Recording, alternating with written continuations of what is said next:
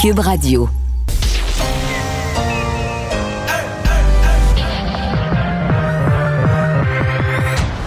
Deux, deux, deux, deux animateurs cohérents, deux visions différentes. Une seule émission, pas comme les autres. Mario Dumont et Vincent Dessureau. Cube, Cube Radio. Bon après-midi, bienvenue à l'émission. Euh, c'est toujours Vincent Dessureau qui est là, en l'absence de Mario qui euh, profite de ses vacances. Je lui ai envoyé un petit message tantôt pour euh, lui dire que j'étais heureux qu'il ait finalement du soleil et il était tout aussi heureux, je pense. Alors il en profite, se repose, sera de retour lundi prochain euh, sans faute. Bonjour Alexandre. Salut Vincent. Euh, on, euh, on avait un point de presse, mais évidemment l'actualité s'est encore bousculée euh, aujourd'hui, mais il y avait quand même une bonne nouvelle euh, par rapport à la vaccination. On franchit quand même un cap important. On est rendu à 40% des Québécois qui ont reçu au moins une dose de vaccin. Euh, et euh, honnêtement, c'est impressionnant. là. On est en train de rattraper le retard. Je regardais un peu à travers le monde. Ben, par rapport au Canada, on est un peu en avance. Le Canada, je pense, c'est autour de 36% Euh, Et de par le monde, ben, en avant, évidemment, pas le Royaume-Uni, euh, ni Israël, ni les États-Unis. Euh, il y a quelques petits endroits très riches où ils ont un peu d'avance. Mais euh, si on prend l'Europe, on est en avance. Je voyais l'Allemagne est autour de 31% Il y a beaucoup, par contre, de ça qui est parce qu'on a vraiment, nous, on retarde beaucoup la deuxième dose. Je pense qu'on est à 3% des Canadiens qui sont pleinement vaccinés, alors qu'en Europe, c'est plus du 8-9. Mais euh, ça a été une bonne stratégie parce que ça permet euh, de rattraper le retard, d'offrir une protection au plus de monde possible. Et euh, ben, les deuxièmes doses vont arriver bien assez vite avec la quantité de vaccins qui arrive, la machine qui roule à plein. Donc, c'est encourageant. La Suède, tu sais, qui est un peu l'Eldorado de bien des gens, c'est 26 là.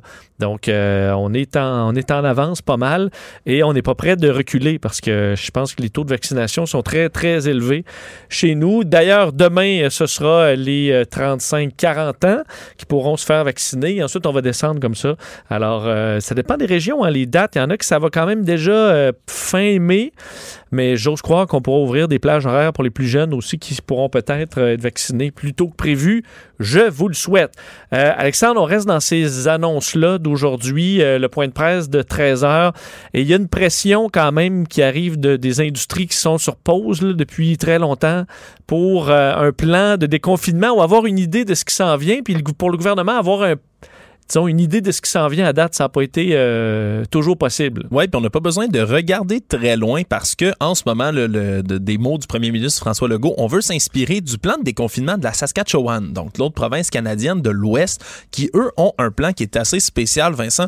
Entre autres, dans ce plan-là, c'est pas juste des objectifs de date, mais c'est des objectifs de vaccination, donc des cibles de vaccination qui sont associées à des assouplissements. Par exemple, il prévoit autoriser les rassemblements de 10 personnes à l'intérieur, donc de rassembler des gens de plusieurs bulles comme ça, de rouvrir les restaurants trois semaines après que la première dose de vaccin été administrée à au moins 70% des gens de 40 ans ou plus. Donc, dès le moment où il y a 70% des gens de 40 ans ou plus qui sont vaccinés, trois semaines après, bing bing, on embarque avec ces Eux, ils ont un barème clair. Là. Ils ont un barème clair. C'est un peu dans les, en- dans les mains de la population. là. Tu le dis, faites-vous plus vous vous faites vacciner, plus on a on franchit les étapes et on peut ouvrir. Mais c'est exactement ce que la chef du Parti libéral euh, du Québec, Dominique Anglade, soulignait. Elle disait c'est un très bon incitatif pour encourager la population à aller se faire vacciner. C'est fini déjà là, de promettre, oui, dans tel nombre de jours, nous serons corrects. C'est un peu de mettre la balle dans le camp de la population, de dire allez vous faire vacciner. Si tout le monde va se faire vacciner, on va pouvoir y avoir des assouplissements. Donc, c'est une approche qui serait similaire à ça. là. François Legault qui disait même avoir demandé au ministre de la Santé, Christian Dubé, de faire un plan pareil, d'avoir envoyé par courriel ce plan-là en disant « Je veux quelque chose comme ça Euh, Par contre, on dit que ça pourrait être différent. Ici, entre autres, on suggère du côté de la santé publique de prendre en compte les différences régionales de la propagation de la COVID. Donc, de faire, de faire des paliers différents, si on veut, de déconfinement, dépendamment de comment progresse le virus dans certaines régions.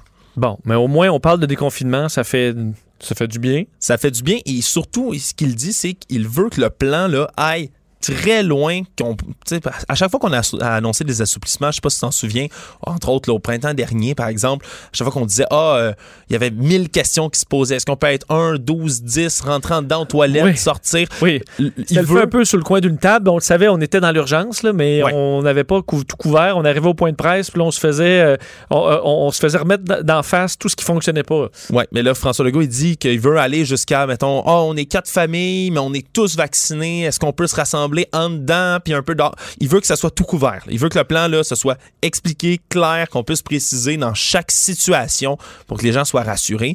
Donc euh, c'est sûr que on, attend ça. Ça sera un bon plan. Il veut l'annoncer dans les prochaines semaines. Qui dit, il s'est défendu aussi d'avoir une approche trop prudente parce que déjà en France, ils ont des taux de vaccination très bas, mais ils ont commencé à déconfiner tout de même. Il cite l'exemple de l'Ontario, bien évidemment. On sait ce qui se passe en Ontario, les cas qui, qui sont toujours hauts, les hospitalisations en très lente baisse, mais euh, on veut pas se ramasser comme en Ontario. faut dire, la France a un plan, mais il n'est pas encore en pratique. En fait, il commence, là, mais euh, on est encore vraiment les deux pieds dedans là, en, France. Alors, c'est beau de l'annoncer, mais quand tu n'as pas encore l'épidémiologie pour le faire puis ouvrir, ça donne pas grand-chose. C'est mieux de travailler dessus puis éventuellement nous arriver quand tu es prêt. Il n'y a pas d'urgence dans la mesure où tu peux pas l'annoncer, tu peux pas le faire. Je comprends que les euh, commerces les restos ont vraiment hâte d'avoir un plan. Je voyais qu'il y a des restos qui préparent leur terrasse. Euh, qui sont déjà en train de construire. Alors, euh, ils tapent du pied. Mais il y a une, peut-être une confusion aussi autour de ça parce que euh, lorsqu'elle a été interrogée par rapport à tout ça, la mairesse de Montréal, Valérie Plante, qui avait dit plus tôt aujourd'hui là, espérer une réouverture des terrasses à Montréal le 1er juin prochain. À partir de là, Christian Dubé, déjà le ministre de la Santé, qui dit faut être plus prudent. Il a invité les politiciens même à rester un peu tranquilles, selon ses propres mots, à dire attendez notre plan avant de commencer à promettre des bonbons comme ça à la population. C'est sûr que ça peut éviter euh, certainement de la confusion, mais euh, à voir ce plan-là qui s'en vient. disons que ça donne, euh, ça donne foi, ah oui. disons. Puis même ben s'il présente dans quelques semaines, je réfléchissais à ça, puis si c'est comme la Saskatchewan où on dit à partir de l'objectif, c'est trois semaines plus tard, ben ça peut être rétroactif aussi.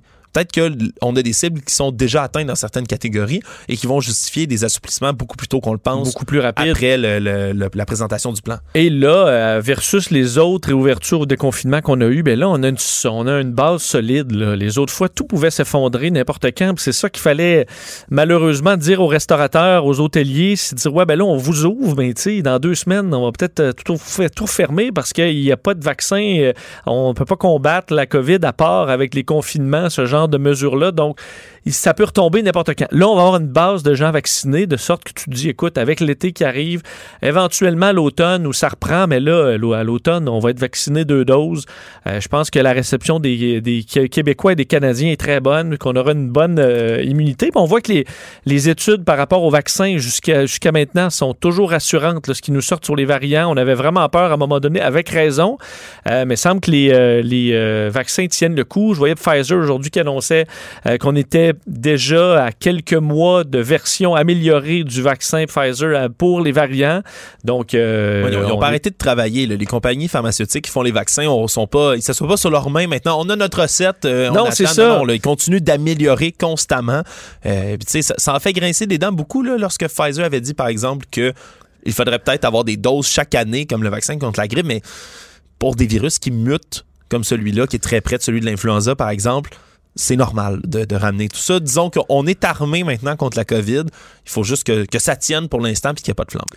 Euh, parlant de vaccination des euh, jeunes, ça avait fait déjà beaucoup jaser euh, alors qu'on l'approuvait là, chez Santé Canada. Là, on arrive à bon, quel sera le plan au Québec? Et ben, les, en fait, ceux qui, qui avaient hâte de vacciner leurs enfants, leurs ados, ben ça va se faire et visiblement avant la, la, deux doses avant la rentrée scolaire et une dose avant la fin de l'année scolaire. Ça a été confirmé là par le ministre de la Santé Christian Dubé qui a dit que l'ouverture de la vaccination donc aux ados de 12 à 17 ans ça, va se faire, ça va être ouvert. Euh, ils attendent encore là, du côté du gouvernement un avis final du comité euh, consultatif national de l'immunisation pour avoir les détails, pour les dévoiler véritablement, les détails de la vaccination, comment ça va s'orchestrer. Mais ils veulent donner à chaque jeune une dose d'ici la fin du mois de juin. Donc, en même temps que tout le monde. Donc, ils embarqueraient dans l'espèce de grand calcul où on, on ouvrait là, une dose la minimum à tout le monde, la Saint-Jean. Ils rentreraient donc dans ce calcul-là.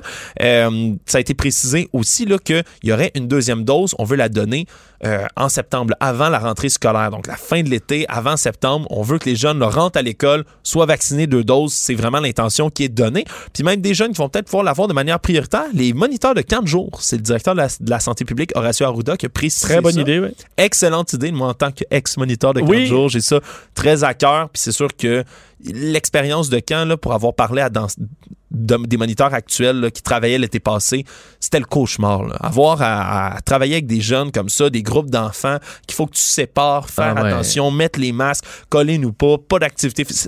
C'était le cauchemar. Disons que si on peut au moins vacciner les moniteurs, ça va enlever un énorme stress sur ces gens-là.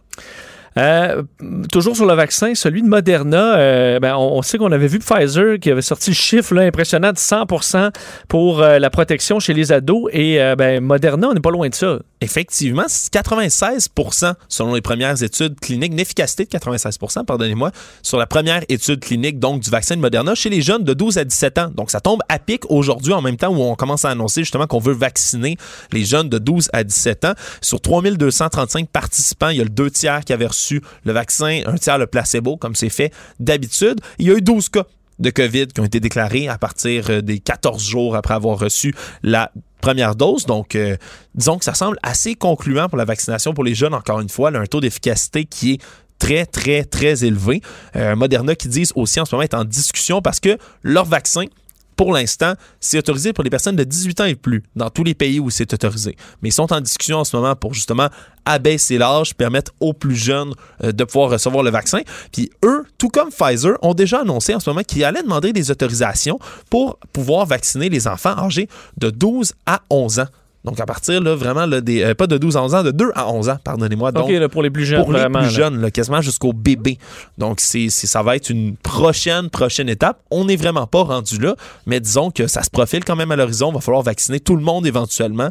Et on- il y a des études cliniques qui sont déjà en cours pour vacciner donc les plus jeunes de notre société. Euh, à chaque euh, 11 heures, on surveille le nombre de cas, euh, si ça monte, si ça descend. Et encore une fois, aujourd'hui, c'est un plutôt bon bilan pour euh, la province. On est encore dans les mêmes moyennes. Il y a 907 cas qui se sont ajoutés aujourd'hui avec 7 nouveaux décès qu'on déplore. Mais dans les hospitalisations, 8 personnes de moins. Soins intensifs, même chose, 8 personnes de moins. Euh, Il n'y a pas de pic de cas là, régionaux. Je regardais Montréal, on est encore un peu en haut de 200. Chaudière-Appalaches encore autour de la centaine. Montérégie, 120. Mais sinon, euh, le nombre de cas, ça reste stable. On est encore dans les, euh, dans les moyennes. Puis les hospitalisations baissent même si elle baisse pas très vite, elle baisse lentement mais sûrement. Donc euh, vraiment là, la situation qui est au beau fixe, on, ça fait du bien d'avoir des bonnes nouvelles honnêtement là comme ça. euh. Oui. Y a-tu des régions qui ressortent? euh, Non, c'est justement ça, c'est ça, vraiment ouais, pas là. ouais, c'est Montréal, Chaudière-Appalaches, Montérégie qui ont pas mal dans les plus hauts taux de, les plus hauts nombres de cas, mais ça reste ça reste honnêtement capitale nationale 67 cas aujourd'hui.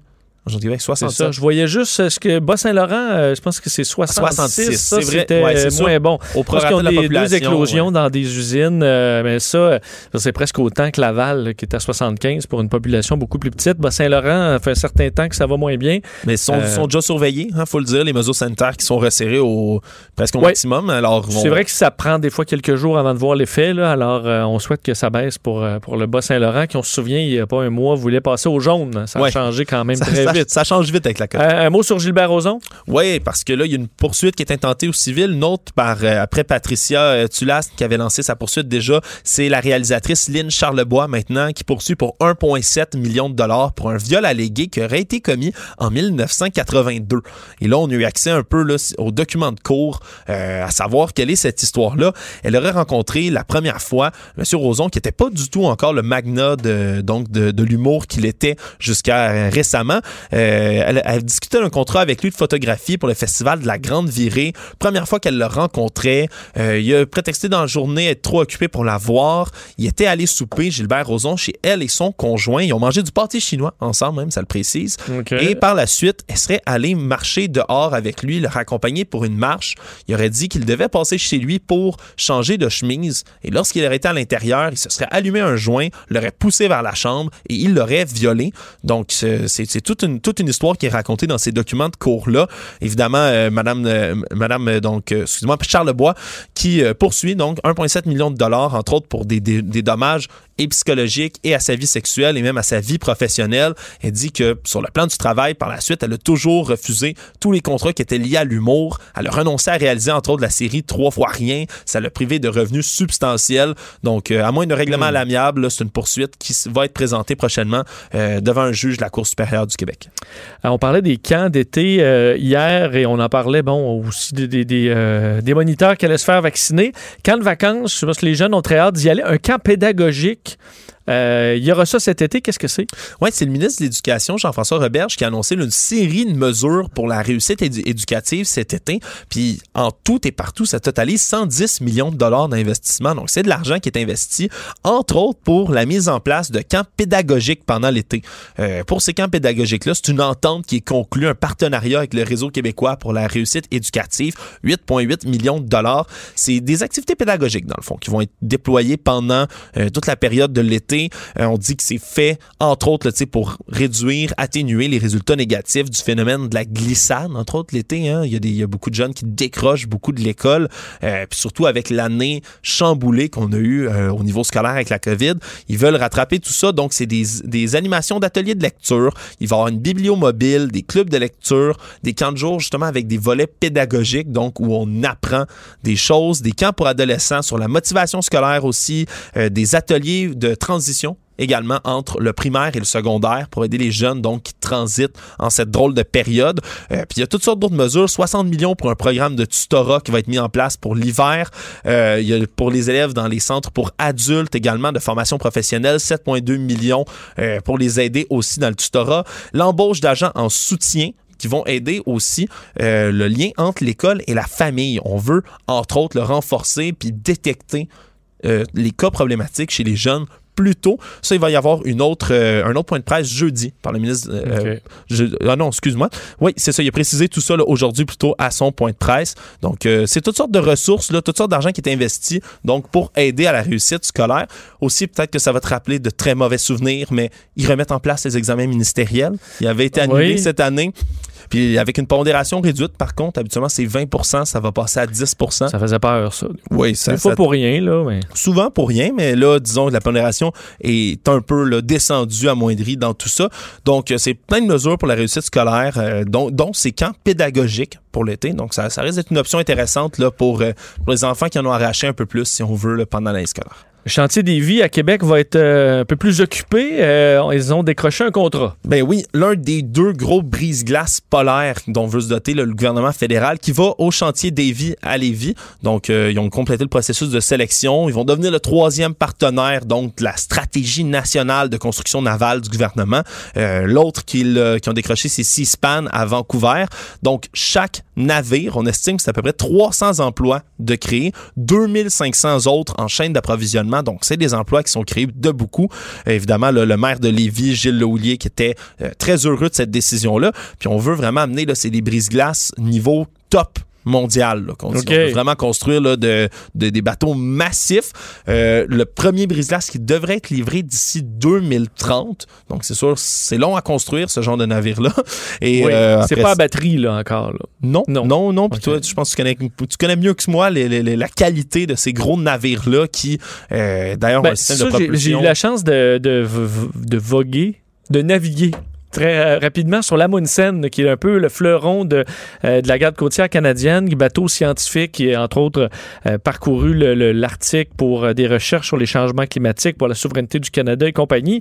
Euh, Quoique un bijou, là, ce navire-là, il, c'est- c'est- ça commence à vieillir. là. Il s'en vient C'est vieux. effectivement le cas. D'ailleurs, le brise-glace, le premier, il est censé venir remplacer le, N- le NGCC Louis Saint-Laurent, d'ailleurs, un autre brise-glace qui est censé être mis hors service en 2030. Donc, justement, on veut arriver là. Il y en a qui sont en fin de vie. Là. Oui, il y en a qui sont en fin de vie, puis disons que ça a une importance toute particulière, ces navires-là, étant donné que le- le- les ressources, le contrôle de l'Arctique va devenir un, enjeu important. Ça fait longtemps qu'on, qu'il y a des experts qui mettent en garde là, sur le côté géopolitique, les intérêts Ah oui. de la Russie. Il y a des bouts qui fondent qui sont intéressants aussi pour, euh, pour le, le monde entier qui va essayer de tirer la couverte de son bord. Et euh, d'ailleurs, les Russes sont très présents. D'ailleurs, leurs brise-glaces, eux, euh, nucléaires, sont absolument euh, gigantesques. Là. Ils Ouais. sont encore plus gros que les nôtres. Ouais, ils ont fait des démonstrations aussi, je pense récemment, là, dans les glaces de sous-marins nucléaires qui perçaient la glace avec euh, de la musique, fanfare et On n'est pas là, mais au moins, on, on n'est pas aura, là. euh, on aura des nouveaux, euh, des nouveaux brise-glaces. Et en plus, construits à Québec, c'est une bonne nouvelle. Euh, la position des États-Unis, parce qu'on revient sur les vaccins, quand même un dossier particulièrement intéressant. Devrions-nous lever les brevets du vaccin là, pour permettre euh, ben, que le monde entier puisse euh, se- utiliser ces connaissances développées par des compagnies privées au départ? Euh, Joe Biden approuve ça et ça a créé des vagues. Oui, parce qu'il soutient ça, une suspension temporaire des droits de propriété inte- intellectuelle sur les vaccins. Donc, pour que d'autres puissent reprendre un peu ce procédé-là et par la suite, bien évidemment, là, pouvoir produire eux-mêmes des vaccins. Euh, là, il y, a des- gens qui appuient, il y a des gens qui sont moins d'accord. Du côté du, prés- du président français Emmanuel Macron, qui jusqu'ici s'était montré assez, euh, assez froid à l'idée, maintenant semble soutenir tout ça. Euh, il a souligné que, par contre, il va falloir continuer à donner des doses, il va falloir continuer à faire des partenariats avec les pays les plus pauvres parce que même si on donne la recette, par exemple, les droits, les droits de propriété intellectuelle des vaccins euh, à certains pays qui sont défavorisés, ils n'auront pas nécessairement les moyens de production quand Non, même de ces vaccins-là. Si je te donne le, le tas de papier, tu n'es pas capable de me faire un vaccin. Là. Oui, oui, puis c'est la même chose un peu pour tous les autres pays. L'Union européenne, c'est la première fois. Eux se sont montrés ouverts, eux aussi, à suspension de brevets. Même la Russie aussi, qui ont dit qu'ils soutiendraient une approche similaire. Ouais. Euh, donc, c'est sûr Mais je suis d'accord sur le fait que euh, c'est différent là, de d'autres médicaments. Puis un médicament sur l'hypertension, là, on est dans une des pires crises qu'a traversé l'humanité. Le savoir de Moderna, de BioNTech, Pfizer, c'est la propriété du monde entier. Là. Et je pense que rendu là, vous ferez d'argent sur, de l'argent sur d'autres projets. Il y a des- comme un peu dans une réquisition militaire. Là. À un moment donné, ton entreprise, elle se faisait... euh, euh, ben, fabrique- tu fabriques des avions aujourd'hui, puis c'est tout. Là. T'es- ton canage, tu le feras dans, dans cinq ans. Mais c'est un peu ça. Là. Il y a eu urgence d'agir. Je suis d'accord et je pense que les compagnies vont devoir suivre. Ouais. Mais faut que ça serve à quelque chose. Ouais, Si pour- ça sert à rien, parce que t'as pas d'autre à part voler des secrets, euh, si t'es pas capable d'en produire, ça sert pas à grand-chose. Ouais, puis c'est ce que dit d'ailleurs le lobby pharmaceutique. là. Pour l'instant, eux disent ouais. ça donne rien, ça va pas accélérer la production de vaccins, il va pas y en avoir plus, il va pas y avoir une meilleure distribution dans les pays. Ils disent pour l'instant, laissez-nous continuer à distribuer des doses, partager les doses entre pays, mais ne levez pas les droits de propriété intellectuelle comme ça. L'Allemagne aussi qui sont réticents là-dessus, qui veulent absolument protéger ces droits-là. Mais dans tous les cas, si ça devait se faire, le- ceux qui sont chargés de la protection des brevets sur les vaccins, c'est l'Organisation mondiale du commerce. Puis pour que l'Organisation mondiale du commerce, l'OMC, prenne une décision, il y a besoin d'avoir un consensus parmi les 164 membres de l'organisation. Puis pour les experts, c'est des mois et des mois et des mois de discussion. Donc on est on est vraiment pas là en ce moment, mais c'est sûr que le fait que Joe Biden se montre euh, favorable à cette mesure-là, euh, disons que ça fait changer le poids de bord. Et tu termines euh, avec un super laser qui a été dévoilé. Écoute, c'est une équipe de recherche coréenne, puis moi j'a- j'adore ce genre de gadget là quand j'en entends parler, ça me fait toujours euh, ça me fait toujours bien euh, bien sourire. Chang Hee Nam, qui est l'auteur de ça, qui est un physicien du plasma, qui est spécialisé en sciences des lasers. Et là, lui, ça fait 10 ans qu'il travaille. Et là, on n'est toujours pas dans le sabre laser, mesdames et messieurs. Non, malheureusement, on n'est pas non plus dans le, le pistolet laser, mais après 10 ans, ce qu'eux ont fait, c'est un laser qui est d'une intensité telle qu'il brise tous les records. C'est 10 à la 23 watts par centimètre carré. Ok, c'est beaucoup. 10 à la 23 watts, là, je, donne une idée de ce que c'est. Selon l'auteur lui-même, c'est comme si tu prenais l'intensité du soleil, donc de toute la lumière du soleil, de- sur la planète au complet, sur la surface de la planète, donc s'il faisait jour sur la planète en entier, mais que tu la condensais, toute cette lumière-là, sur l'espace d'un seul grain de poussière, voire même d'une simple globule rouge. OK, mais là, ça va, ça va détruire l'humanité. euh, Créer, un, créer trou noir, il me semble, ça me paraît un peu trop puissant. Ben, c'est extrêmement puissant, mais ça, ça arrive dans des- un millionième de seconde. C'est c'est une, une seule pulsation lumineuse qui arrive extrêmement rapidement sur justement un endroit de 10 microns. C'est tellement petit où on l'applique, cette lumière-là. Veux-tu me dire à quoi ça sert? Ben, c'est ça. C'est là qu'on se demande parce que ça a l'air complètement inutile, ce laser-là, Ouais. surpuissant, qui dure euh, un temps microscopique. Ce qui est fascinant, c'est que ça peut aider pour traiter certains cancers, entre autres. On parle de pouvoir focuser ce laser-là En là, faisant d'une- exploser la personne. En une Vous êtes- vous êtes microseconde. guéri. Vous Boum. êtes guéri. Non, non, Non? mais c'est- ça pourrait être traité, entre autres, là, sur certaines surfaces. Sais, des fois, des cancers qui sont trop près d'un organe, c'est extrêmement difficile. C'est c'est une précision inégalée. Mais le, le gros de cette recherche-là, entre autres, c'est que ce phénomène-là, là, d'un laser aussi puissant, d'une lumière aussi intense, c'est juste censé arriver dans l'espace. Entre autres, euh, des jets de plasma qui proviennent de supernovas ou encore des explosions de trous noirs. Fait que d'observer ce phénomène-là, même si ça dure un millionième de seconde comme ça extrêmement rapidement, ça pourrait nous permettre de mieux comprendre certains phénomènes qui arrivent dans le profond de l'espace intersidéral. Donc, c'est fascinant. Ah, effectivement, effectivement, beaucoup de travail là-dedans de ce monsieur à suivre. Merci beaucoup, Alexandre. Culture et société.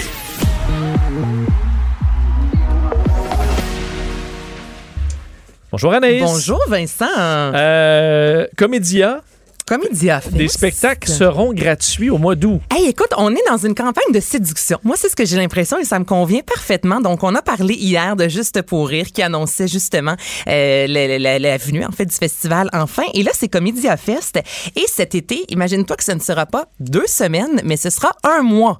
Vincent, un mois de festival, c'est beau, là, du 28 juillet au euh, 28 août prochain. Donc, il y aura évidemment des spectacles virtuels et des spectacles en présentiel. Et là, ce que je trouve intéressant, c'est que la raison pour laquelle c'est gratuit, on a beau des fois dire, le gouvernement, le gouvernement, ben, on, Oui, on dit ça de même, hein? Exactement sur ce ton-là. exactement sur ce ton-là. Mais ça fait en sorte, en fait, que les 400 millions de dollars qui ont été émis par le gouvernement, ben, ça permet comme ça à des festivals d'offrir la gratuité.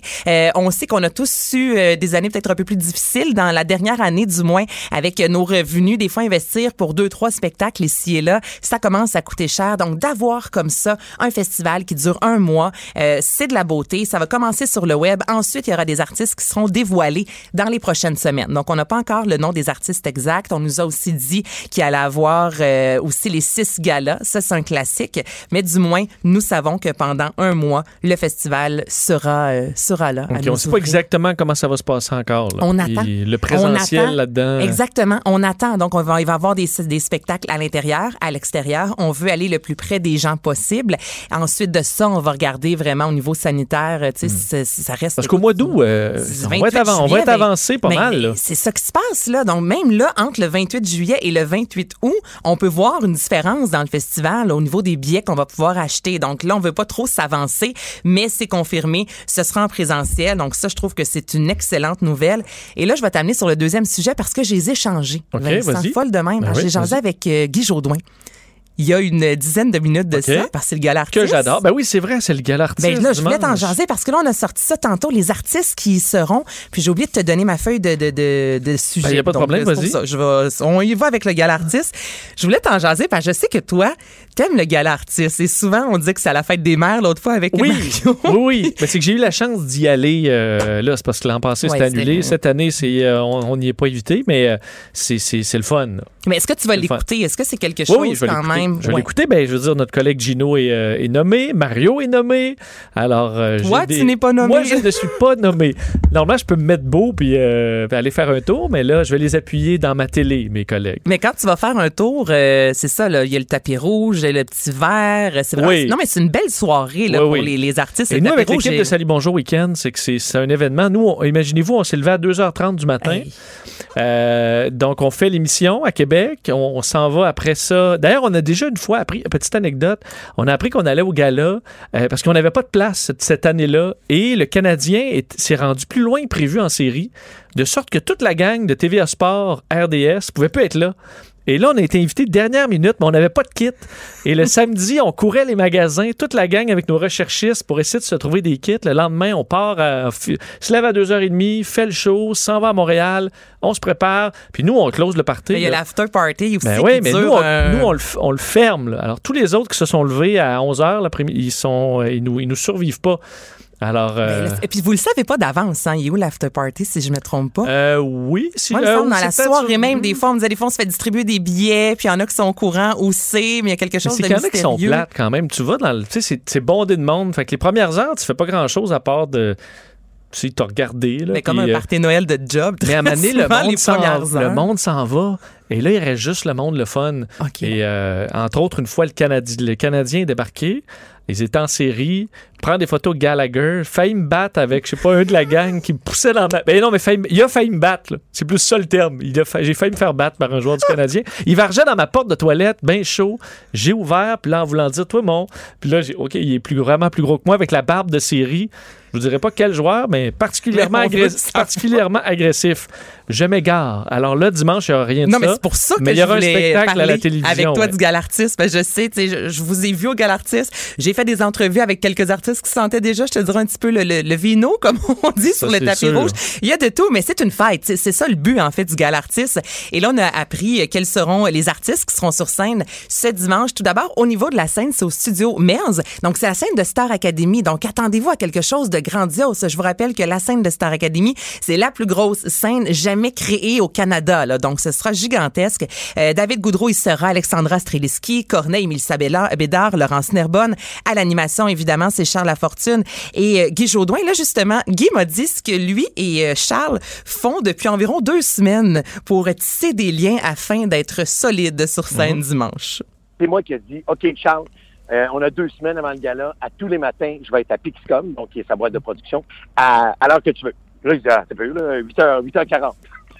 on a décidé qu'à 8h40 jusqu'à 10h, à tous les matins, on se rencontre. Peu importe, des fois, on, on travaille pas beaucoup, mais on jase. Puis on devient, on est déjà des, euh, des amis de longue date, qu'on a fait du théâtre ensemble, on a fait Carly Max à la télévision, tout ça, mais c'est comme si on, on, on fait juste s'amuser, se parler, se connaître, pour que pour qu'on ait tout ça, là, ce travail-là se fait pendant deux semaines, pour que dimanche soir, ça fasse OK, c'est deux bons chummies qui sont là, même si on l'est déjà, mais on cherche ça, c'est ce qu'on fait. Puis on travaille à tous les jours naturellement, là. on travaille nos textes, puis on travaille nos présentations. C'est sûr qu'on pourra regarder Télésouffleur, mais nous, c'est pas ce qu'on veut. On veut être libre. On- Donc, les gars ont vraiment du fun. Je vous rappelle qu'ils ont eu deux mois pour préparer le gala. Habituellement, c'est environ euh, quatre mois. Et si vous avez écouté la tour lorsqu'on a annoncé les animateurs, euh, Patrick Huard pose la question, tu sais, qui l'est d'entre les deux? Puis c'était très drôle de voir Charles Lafortune qui disait, ben moi, je suis assez relax. Puis tu sais, celui vraiment là, qui est un peu plus carré là-dedans, son affaire, la rigueur, c'est Guy Jodoin. Donc aussi, je voulais savoir, est-ce que Charles s'est un peu amélioré, entre guillemets? Puis là, c'est pour ça qu'il m'a répondu ça. Il dit, oui, mais c'est moi qui est arrivé en disant, là, Charles, on va se voir à tous les matins. Oui, oui. Ben, Guy Jodoin, très rigoureux. Là, quand Ben, tu le la vois travailler, rigueur, entre autres, sur oui. le tricheur, puis les autres, euh, les, les shows en ligne, euh, il est à son affaire. Un moyen Immensément sympathique, là, tellement gentil, mais euh, effectivement, ça roule. Ça roule. Euh, Parle-moi de Céline, parce que ceux qui voulaient aller la voir, c'est en Europe, ben, devront attendre et quand même attendre pas mal. Ben là, je vais te faire le jeu de mots plates. Là, faudra avoir du courage pour attendre jusque là. Non, mon tabou à mané là. On comprend la pandémie, mais là c'est parce que Céline, je vous parle en Europe, mais c'est juste pour vous montrer à quel point les chances sont minces qu'elle vienne au Québec les cinq prochaines années. Donc Céline Dion qui nous a appris qu'elle sera à Las Vegas supposément fin 2022, début 2023. Donc déjà là, euh, dans un horaire, euh, Vincent, tu mets pas mal de X au niveau des noms euh, de la non disponibilité. Et là, elle devait être notamment au festival des Vieilles Charrues. Il y a plusieurs festivals où elle devait y aller et je te regarde. Festival des vieilles charrues? J'ai pas regardé à ce moment-là. C'est le pire nom. Je connais de pas. Pour vrai, un- j'en connais plusieurs. là, celui de la vache qui chie, euh, j'en ai fait. euh, Ah, mais c'est un immense. Jack, mais euh, ça. Va, va le googler. C'est Ouais. un immense festival là, de euh, majeur, un peu je comme le festival. que Mais il faut aller en France. OK, c'est en, C'est en France. France. Ben oui. Le festival des vieilles charrues, effectivement. Puis Céline Dion sera à la tête d'affiche. Euh, tout d'abord, c'était supposément en 2020, là, 2021, 2000, euh, 2021 plutôt, 2022. Et là, ce sera en... tu viens de le voir? Oui, mais il n'y a pas de charrue pour vrai? Non? C'est pas, pas agricole, visiblement. C'est vraiment des spectacles. Mais Spectacle. bon, on les salue. Bon, on les salue, mais effectivement, le, nom du festival est un peu, euh, est un peu étrange. Il devrait y Mais- avoir, parce que je veux dire, comme au bar à Jack, il y a une démolition de moissonneuse-batteuse. Ouais. Ça, c'est le genre de truc que tu veux voir au festival de la Vieille Charrue, il me semble. tu t'attends Mais à... pas juste Céline. juste Céline. Mais tout ça pour vous dire qu'elle a annulé encore une fois des, des, des, des, euh, des dates de spectacle. Faudra attendre en 2023. Là, je vous fais entendre ce qu'elle a publié aujourd'hui sur les médias sociaux. C'est très naturel. On voit que rien n'était écrit. Ah, Ah oui, on je écoute sens ça. une certaine ironie. One, Well, I hope you're doing well and staying safe in these difficult times. You know, I was really looking forward to seeing you in Europe this summer, but unfortunately, because of the situation in our world, things just keep getting pushed back. But please, don't despair.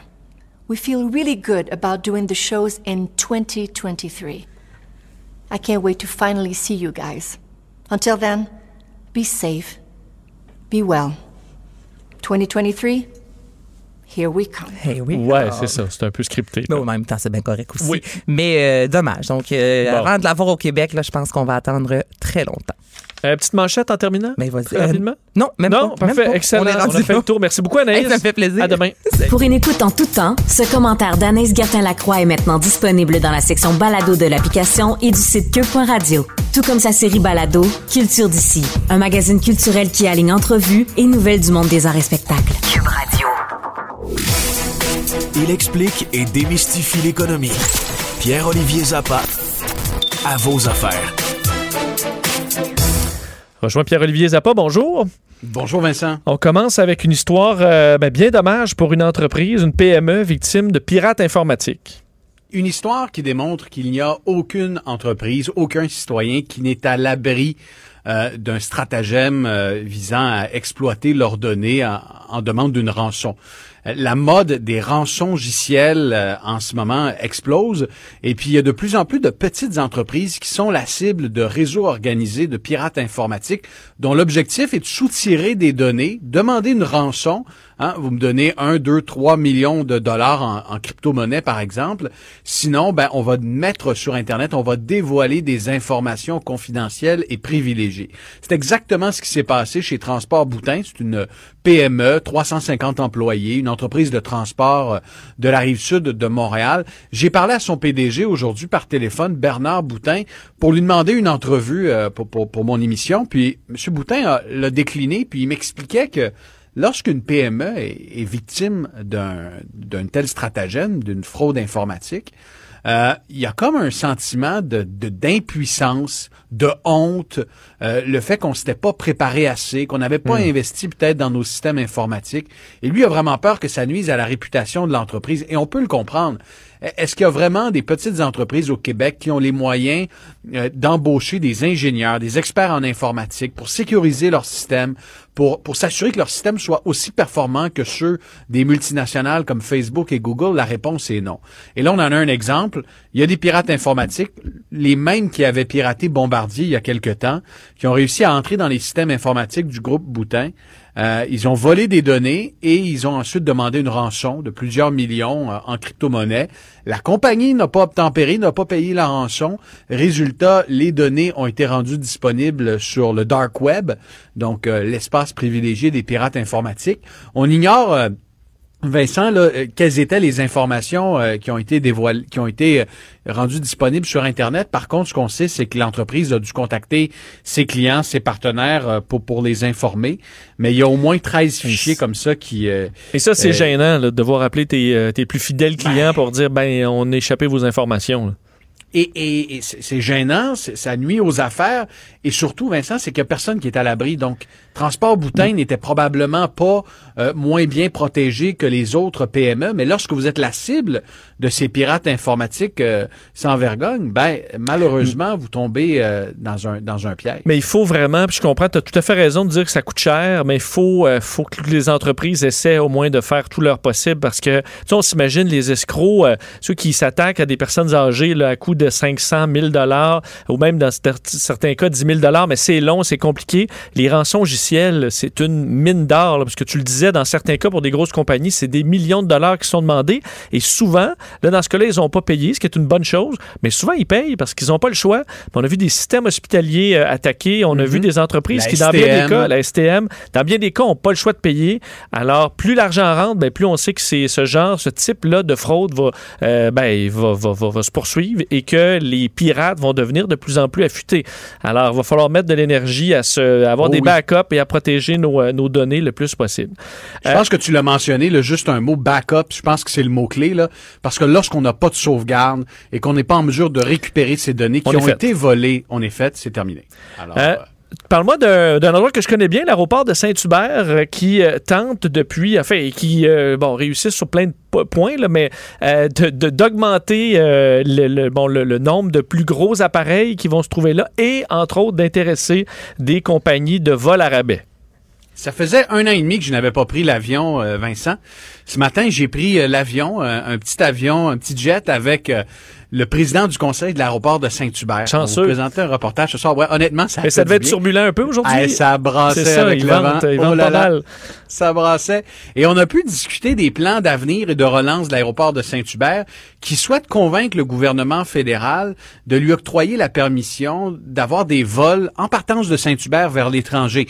Je t'explique, depuis 1994 au Québec, il n'y a que l'aéroport Montréal-Trudeau qui permet euh, à des transporteurs aériens de quitter euh, la grande région de Montréal vers l'étranger. Ce monopole semble désuet, du moins c'est l'avis du président du conseil de l'aéroport de Saint-Hubert, et il souhaite pouvoir accueillir des vols à rabais, donc ce qu'on appelle dans, le jargon du low cost, euh, permettre à des petits transporteurs qui font un vol Saint-Hubert, Fort Lauderdale pour 100 dollars, de venir s'installer euh, à Saint-Hubert. Et l'objectif, c'est surtout de couper l'herbe sous le pied des aéroports qui ont, qui ont connu une croissance phénoménale tout près de la frontière. Pensons à Plattsburgh, Burlington. Euh, ceux qui nous écoutent en ce moment ont peut-être par le passé, moi, moi je l'ai déjà fait, Moi aussi. euh, pris l'avion à partir de Plattsburgh parce que j'économisais 300-400 dollars sur mon billet pour me rendre dans le sud des États-Unis ou dans les Caraïbes. Euh, alors, si on pouvait rapatrier ce volume-là à Saint-Hubert en investissant dans les infrastructures aéroportuaires et surtout en donnant la permission, donc en signant un décret leur permettant d'accueillir des vols euh, vers l'étranger, ça permettra à l'aéroport d'ici trois ans de devenir une plaque tournante, une espèce d'offre complémentaire euh, à l'aéroport Montréal-Trudeau, euh, parce que les frais d'atterrissage, les frais des installations aéroportuaires sont beaucoup plus élevés à Montréal-Trudeau. Donc, on se prive en quelque sorte de, de transporteurs aériens low cost qui ne viennent pas à Montréal-Trudeau. Je vois quand même deux, euh, deux, deux- deux petits bémols. Je sais pas si tu as eu des réponses, mais moi, il y a le côté trafic aérien, ce coin-là, c'est de plus en plus compliqué. Il y a plein de petits avions, des avions écoles qui peuvent éventuellement être dans le chemin de, de gros porteurs. là. Mais bon, c'est une chose. Et le bruit, là. On sait que c'est un, problème constant des plaintes de bruit des citoyens à Saint-Hubert autour. Euh, je sais pas si ça, ça semble, euh, du moins les, les plaintes, euh, l'aéroport le gère. Euh, Est-ce que ça semble point, être un les- problème? Les, les plaintes sur le bruit sont surtout liées au vieux Boeing de Kronos Aviation. Euh, c'est une compagnie qui fait du, euh, des, des vols vers le nord pour les C'est un vieux travailleurs 737. miniers. On le reconnaît. Il passe au-dessus de, de la ville. C'est sûr qu'on le reconnaît, là. Et ils en ont deux. Ils sont noirs. Ce sont des vieux Boeing, mais ce sont en même temps les seuls modèles qui permettent d'atterrir sur des pistes de gravier dans le Grand Nord parce que les moteurs de ces Boeing 737 de l'époque ont, une- poussée d'air. euh, ça empêche le, gravier d'entrer dans les moteurs. Donc, ils n'ont pas le choix pour opérer dans, dans le Grand Nord d'utiliser ces avions-là. Ce sont des avions, des avions aussi qui sont polluants. Mais si on fait abstraction de ces deux appareils puis qu'on va vers des, des nouveaux appareils du type du A220, la nouvelle C-Series, On là, est on a ailleurs. affaire, euh, on est ailleurs. Et c'est ce que veut attirer l'aéroport de Saint-Hubert, étant donné euh, qu'il y a un voisinage, qu'on veut faire aussi bénéficier économiquement le voisinage euh, d'un aéroport plus solide avec une offre plus importante. Donc, attirer des vols avec des appareils de nouvelle génération plus silencieux, parce qu'on est conscient qu'il y a un secteur euh, résidentiel là, qui n'apprécierait pas nécessairement avoir des vieux Boeing euh, à 4 heures du matin euh, atterrir. Ben, à- moi, j'adore ça, ce bruit-là. maison. là. Je- J'adore ça, mais c'est effectivement pas le, le cas de tout le monde. Alors, je, je- je peux le comprendre. Pierre-Olivier, on te- on t'écoute sans faute à 18h30 à LCN et Cube Radio à vos affaires. Merci, à demain. À demain, Vincent. Bye bye. Salut.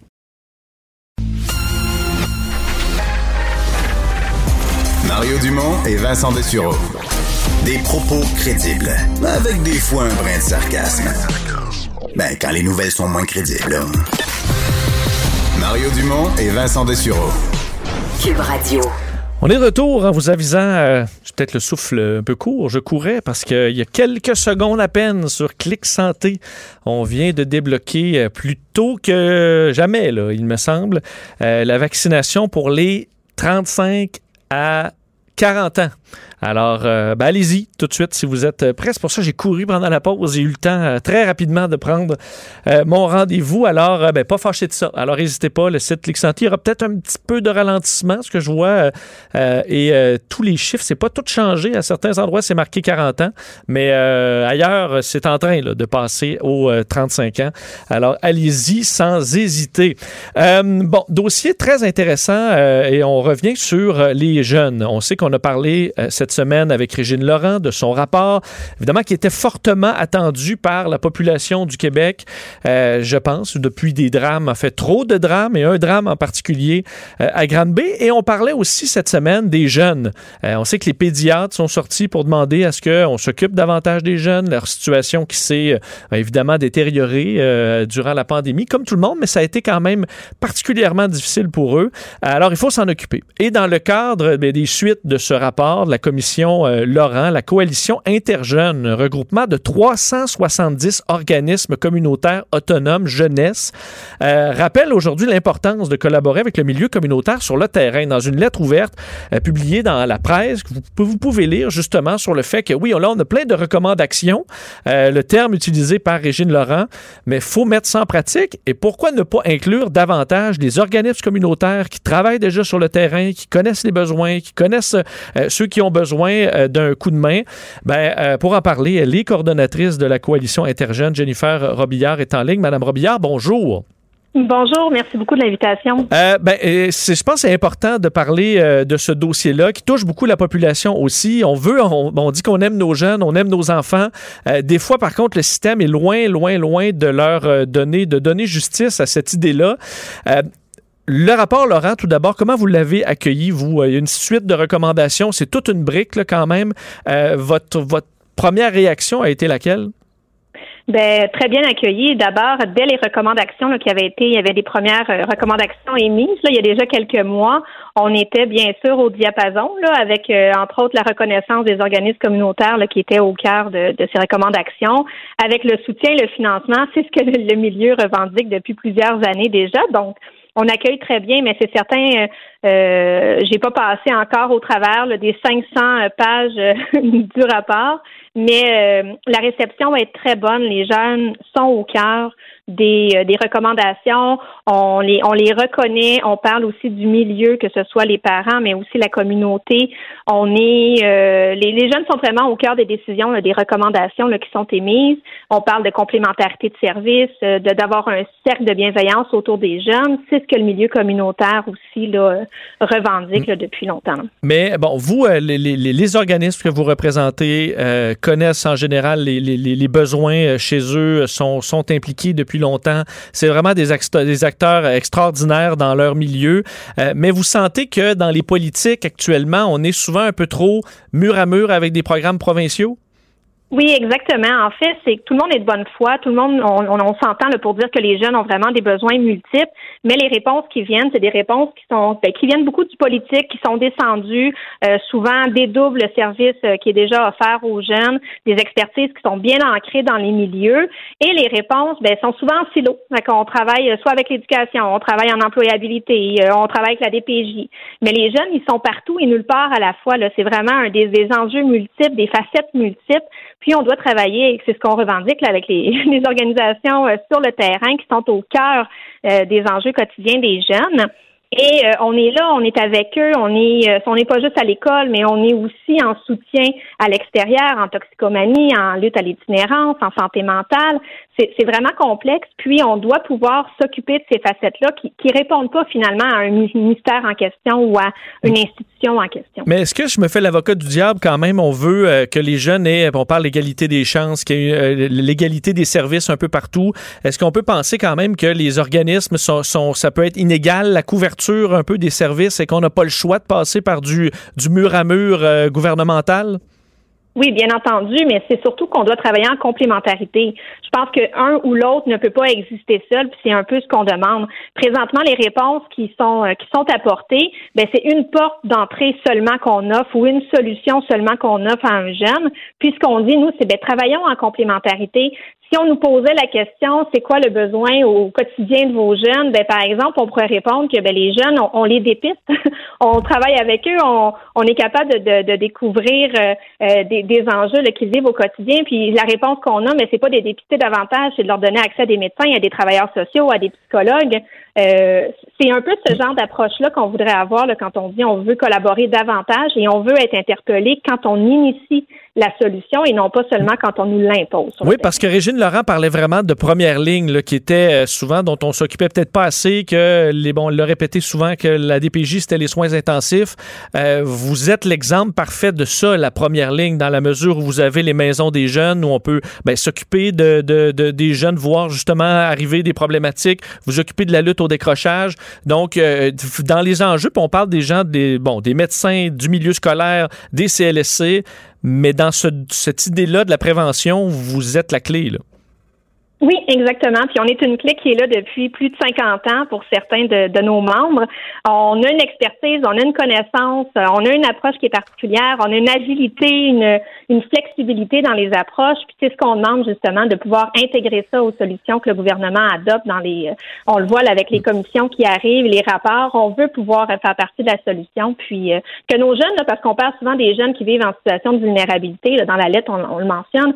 Mais mais nos jeunes, là, il y a un portrait multiple c'est un bel arc-en-ciel de, de, diversité. Puis c'est ça, on peut pas avoir une réponse unique pour les aborder. Bon, avec la pandémie, euh, évidemment, c'est complexe pour, euh, pour tout le monde, je suppose, incluant euh, vos, vos, organismes. Je parlais des maisons des jeunes, de ceux qui s'occupent justement de la lutte au décrochage. Comment ça fonctionne en ce moment? Et est-ce qu'on espère, parce que je sais pas une maison des jeunes, on doit pas, ça doit pas être ouvert à 100% vous devez espérer pouvoir rouler à plein régime le plus rapidement possible pour aller aider, faire un peu de rattrapage aux jeunes qui ont eu des difficultés dans les derniers mois? Bien, c'est certain. Mais on a, depuis le début, depuis le jour 1, on est là derrière les jeunes. On a adapté nos méthodes. On a répondu en direct, euh, en Zoom comme tout le monde. On a adapté nos, nos événements. Justement, on est en grande consultation jeunesse. Puis les jeunes nous disent, on n'en peut plus des Zooms. Là. On doit avoir euh, d'autres méthodes. sont fatigués. Euh, nos intervenants aussi là, sont, à bout de souffle. Là. On doit, on a tout le monde hâte au déconfinement puis de pouvoir reprendre entre guillemets une vie normale, puis de pouvoir être de visu avec quelqu'un puis d'intervenir directement. Euh, vous les, euh, vous envoyez des jeunes, euh, comment ils se portent en général? Est-ce que vous voyez vraiment une dégradation de, de, de, l'état de santé mentale chez, chez, chez nos, nos, ados et nos enfants? Est-ce que ça préoccupe en général vos organismes? Oui, la préoccupation est là. Moi, de, de par euh, ma position de coordonnatrice de la coalition, euh, vous comprendrez que j'ai pas le, le fin pouls de, sur les jeunes sur le terrain. les organismes pourraient mieux répondre que moi, mais c'est ce qui est remonté jusqu'à moi. Là. Il, y a, il y a vraiment une grande, euh, ben, pour certains, une plus grande détresse euh, les gens euh, sont confinés à la maison. Bon, on en parle à tous les jours des, enjeux qui sont soulevés. Nos intervenants, il y en a qui nous parlent de, plus haut taux de, suicide, d'overdose. Il y a vraiment des enjeux criants qu'on, va devoir s'adresser. ça va rester longtemps là, après la pandémie. On vous souhaite que, effectivement il y ait de l'appui du gouvernement. Je connais certaines personnes qui ont eu des euh, bon euh, euh, qui s'en sont sorties grâce à des organismes du genre. Alors on vous souhaite le, meilleur. Jennifer Robillard, merci infiniment d'avoir été avec nous. C'était un grand plaisir. Merci pour le temps. Au revoir. Mario Dumont et Vincent Dessureau. Un duo aussi populaire que Batman et Robin. Cube Radio.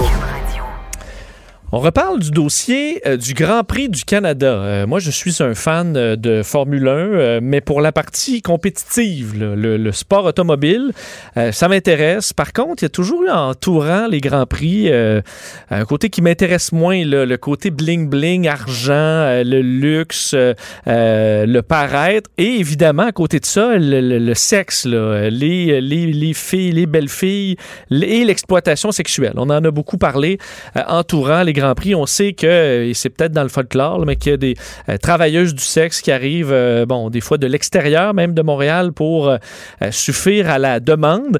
Montréal voulait un portrait réel de la situation, au-delà de, peut-être certains oui-dire, et un organisme fait le, le, Conseil des Montréalaises, Conseil des Montréalaises qui est composé de 15 membres bénévoles qui euh, ben, agissent à titre consultatif auprès de l'administration municipale sur les questions de conditions féminines. Et ils se sont fait donner comme mandat euh, de faire un portrait justement sur euh, à la fois euh, la traite des femmes pendant le Grand Prix et la sécurité aussi des femmes euh, d'une façon plus élargie, là, parce qu'on sait qu'il y a des, euh, des, jeunes femmes qui travaillent évidemment pour le Grand Prix dans des positions des fois un peu, un peu, un peu particulières, se font pas toujours traiter de façon adéquate.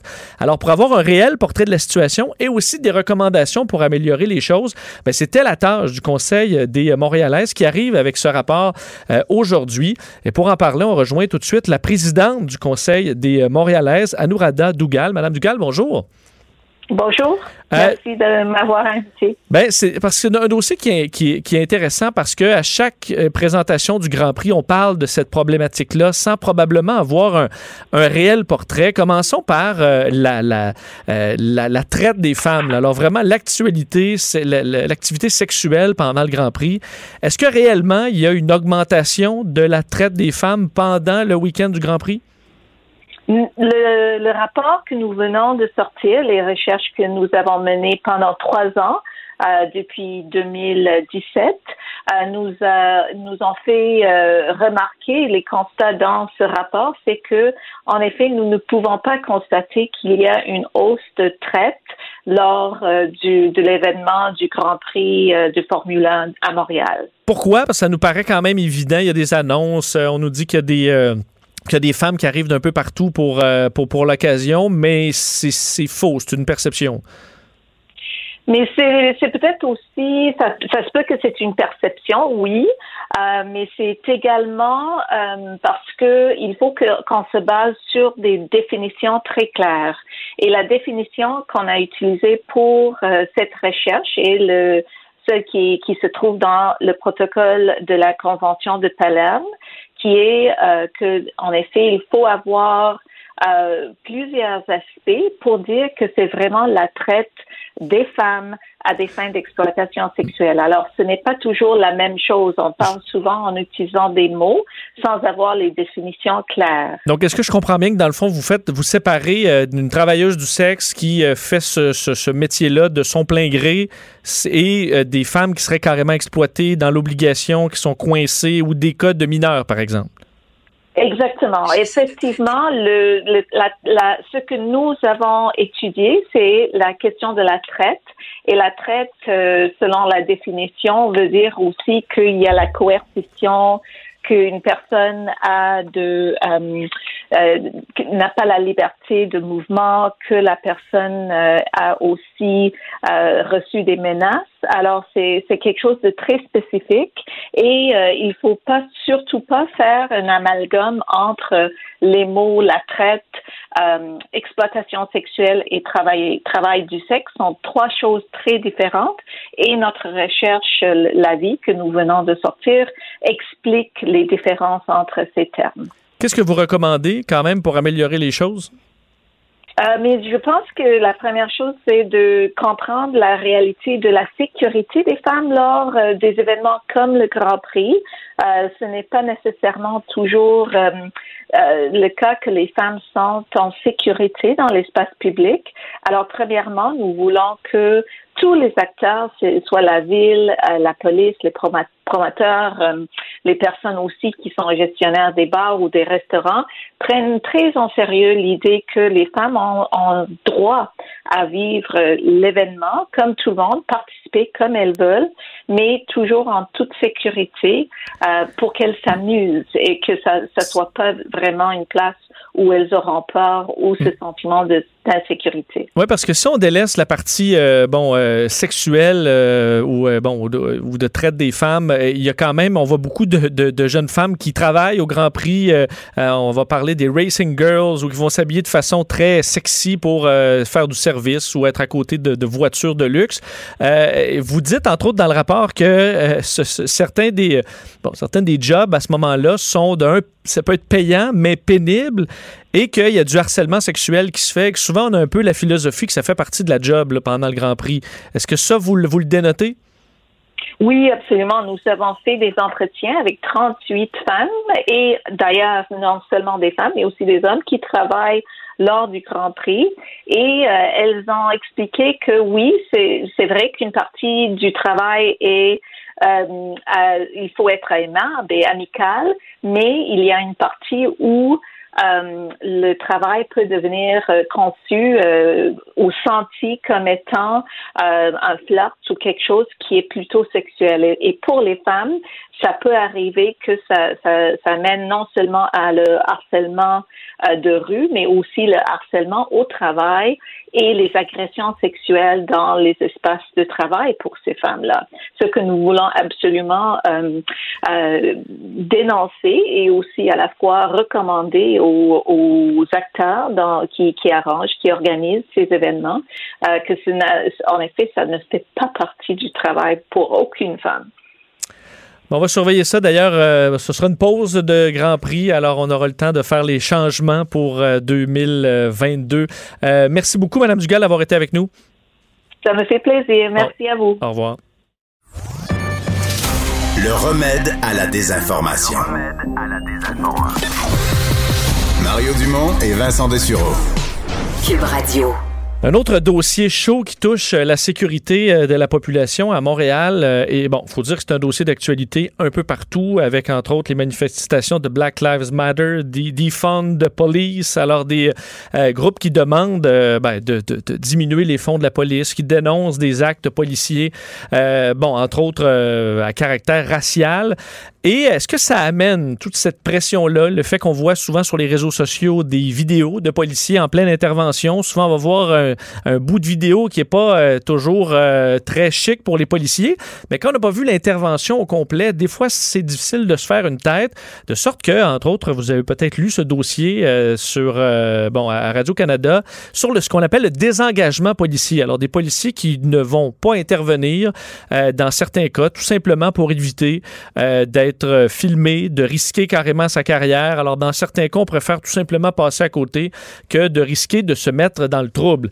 Euh, d'ailleurs, euh, bon, ils ont questionné plusieurs policiers, même des policiers qui sont issus des minorités visibles et qui préfèrent détourner le regard dans certains cas plutôt que d'intervenir dans plusieurs situations. Ce qui a mené carrément le, chef de police, le, directeur du service de police de la ville de Montréal, Sylvain Caron, d'envoyer un message donc à ses policiers disant entre autres, chers collègues, faisant suite à de récents reportages médiatiques ayant trait au désengagement policier. Euh, euh, bon, il rappelle qu'il est conscient de la forte pression publique exercée sur nos policiers, euh, dont la légitimité est remise en question quotidiennement et souvent injustement. Alors, demande entre autres à ses collègues de, d'amener en quelque sorte le pouls du terrain pour savoir un peu ce que les policiers ressentent et, vivent tous les jours et quel en est-il de ce phénomène de désengagement policier? Il est en ligne, le directeur du service de police de la Ville de Montréal euh, du SPVM, Sylvain Caron. Monsieur Caron, bonjour.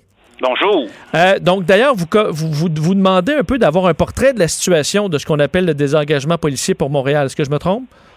Ben, exactement. Écoutez, on, est conscient que c'est un enjeu qui est réel. Euh, on connaît pas l'ampleur, évidemment, de la, de, la situation. Et évidemment, hier, le reportage que j'ai pris connaissance, comme tout le monde, euh, m'amène à être préoccupé comme directeur du service. Mais en même temps, euh, on a un excellent travail qui se donne à tous les jours par rapport de nos policiers. Des citoyens manifestent leur satisfaction quand les policiers interviennent. Puis moi-même, quand je me déplace, il y a des citoyens qui me le disent. Il y a des organismes qui nous disent qu'ils sont satisfaits du travail.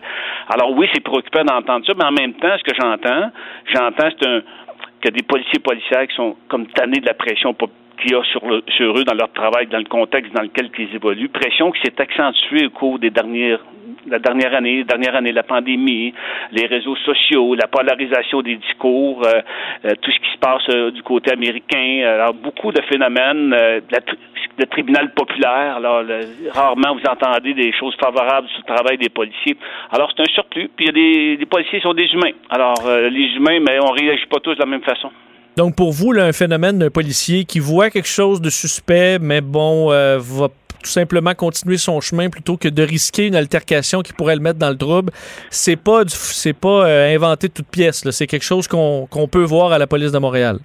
Ben, on peut le voir un peu partout, malheureusement. Euh, c'est une préoccupation que j'ai, que je partage avec des collègues directeurs de services policiers autres et qui euh, nous préoccupe. C'est un phénomène qui n'est pas nouveau en passant. C'est un phénomène qui existe depuis les 20 dernières années, mais qui, au cours des dernières années, on remarque, évidemment, de par la pression qu'il y a ou par le phénomène ou par le contexte dans lequel on évolue, qui fait en sorte que les policiers policiers supportent moins bien cette pression-là. Puis les officiers de direction, la direction, les collègues de travail, on est là pour les supporter nos gens, puis les appuyer dans le travail qu'ils ont à faire à rendre la ville sécuritaire sur l'île de Montréal. Est-ce qu'il y a quand même, parce que ça demeure au-delà de la pression, le travail d'un policier d'intervenir quand il y a à intervenir, est-ce qu'un policier s'expose à des, à des sanctions disciplinaires s'il n'intervient pas puis il fait son chemin pour éviter une altercation qui peut être euh, qui peut mal virer?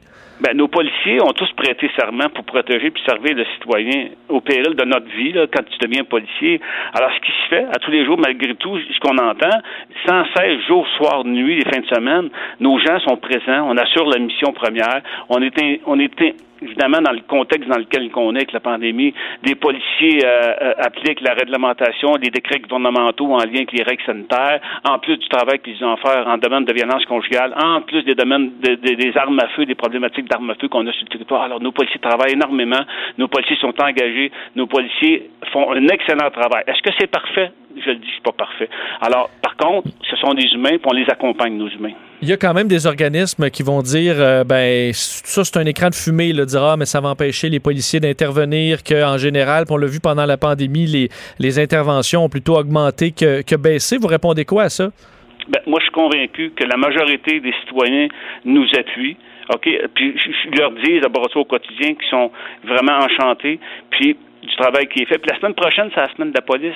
C'est le temps de leur dire aux policiers merci quand, quand ils ont affaire des policiers. Leur dire merci pour le travail que vous faites, merci pour nous aider à nous protéger, parce que si Montréal est sécuritaire, mais c'est grâce à nos policiers, nos policiers qui sont sur le terrain, qui au quotidien assurent la mission. Est-ce qu'il y a aussi, euh, nous, bon, euh, on travaille à un coin de rue euh, très, très chaud, là, je vous dirais, près du parc Émilie-Gamelin, un point, un coin, il y a énormément d'itinérance, énormément de problèmes de drogue et tout ça. Je dois dire que je vois vos interventions quasiment tous les jours. Il y avait une double arrestation juste hier directement de l'autre côté de mon bureau. Vous intervenez, je dois dire, moi, de tout ce que j'ai vu, c'était by the book, là, j'ai pas vu, de, pas vu de problème.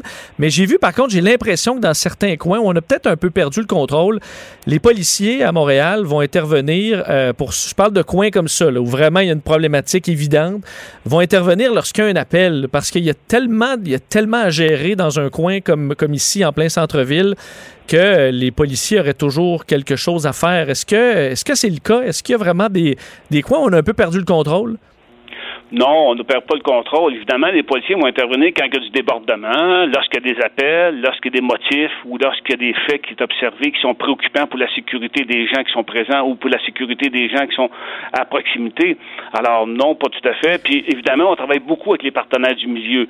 Alors, vous parlez du parc Émilie Ganelin, on a un projet d'été passé qui a eu, euh, qui a, donné des bons bénéfices. Alors, on regarde à continuer à améliorer nos pratiques avec les différents partenaires qu'on a dans les différents milieux parce que chaque milieu a ses partenaires en fonction de, la situation. Alors, on a une très bonne collaboration des différents organismes, du communautaire et des différentes euh, institutions pour être capable d'améliorer la qualité de vie dans les différents secteurs. Mais le problème de, de l'itinérance qui a été vraiment en augmentation, ça doit vous avoir mis quelques policiers dans le jus quand même pendant la pandémie? Ben écoutez, la pandémie en tant que telle quand même emmené son lot. Euh, nos policiers sont fatigués, même le personnel de la santé, on l'entend dans les autres domaines. Alors c'est exigeant pour le personnel actuellement dans le contexte dans lequel on travaille. Puis j'encourage les policiers à poursuivre, les policiers à poursuivre le bon travail, puis à, garder la tête au-dessus de l'eau, comme, comme qu'on dit. Puis euh, je suis très satisfait du travail qui est fait. Euh, ça me préoccupe de voir ce que j'ai fait hier, puis on va faire des gestes avec auprès de notre personnel pour les appuyer. Il y a le programme d'aide au personnel qui est là, qui appuie notre personnel, qui fait en sorte que s'il y a des gens qui ont plus de difficultés à composer avec cette pression-là, on, on fait le nécessaire pour les appuyer. En terminant, alors qu'il va faire beau, euh, Monsieur Caron, on voit des policiers, fait, les, gens sortent dans les parcs. On voit que souvent les images font le tour du Québec lorsqu'on voit des parcs. Il faut dire qu'avec l'angle de la caméra, des fois, on a l'impression qu'il y a plus de gens près qu'en réalité, là, pour parcourir des fois les parcs de Montréal. Euh, vous parliez de fatigue. Est-ce que les policiers, la partie là, de gérer le couvre-feu, euh, les rassemblements, on est vraiment tanné de donner des contraventions là à des, des gens qui respectent pas les règles? mes gens, mes policiers sont engagés dans cette mission-là, mission qui a changé complètement avec la pandémie. Alors, les policiers appliquent la réglementation qui change constamment.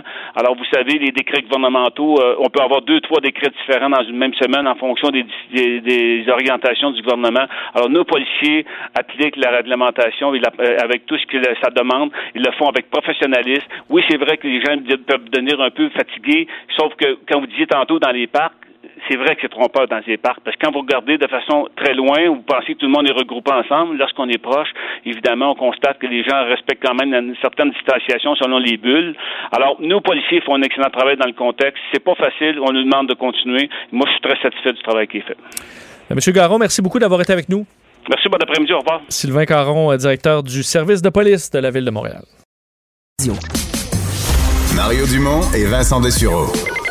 Joignez-vous à la discussion. Appelez ou textez le 187 Cube Radio 1877 827 2346. Le, le commentaire de Richard Martineau. Des commentaires pas comme les autres.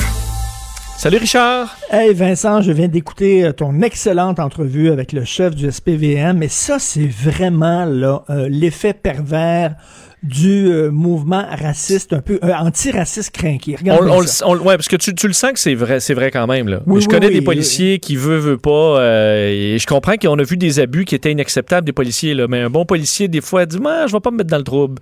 Mais c'est ça, là. Je veux finir si ma carrière si bien tranquille. Si j'arrête un gars qui est noir, là, là, je vais me faire traiter de raciste et tout ça, fait que je vais fermer les yeux.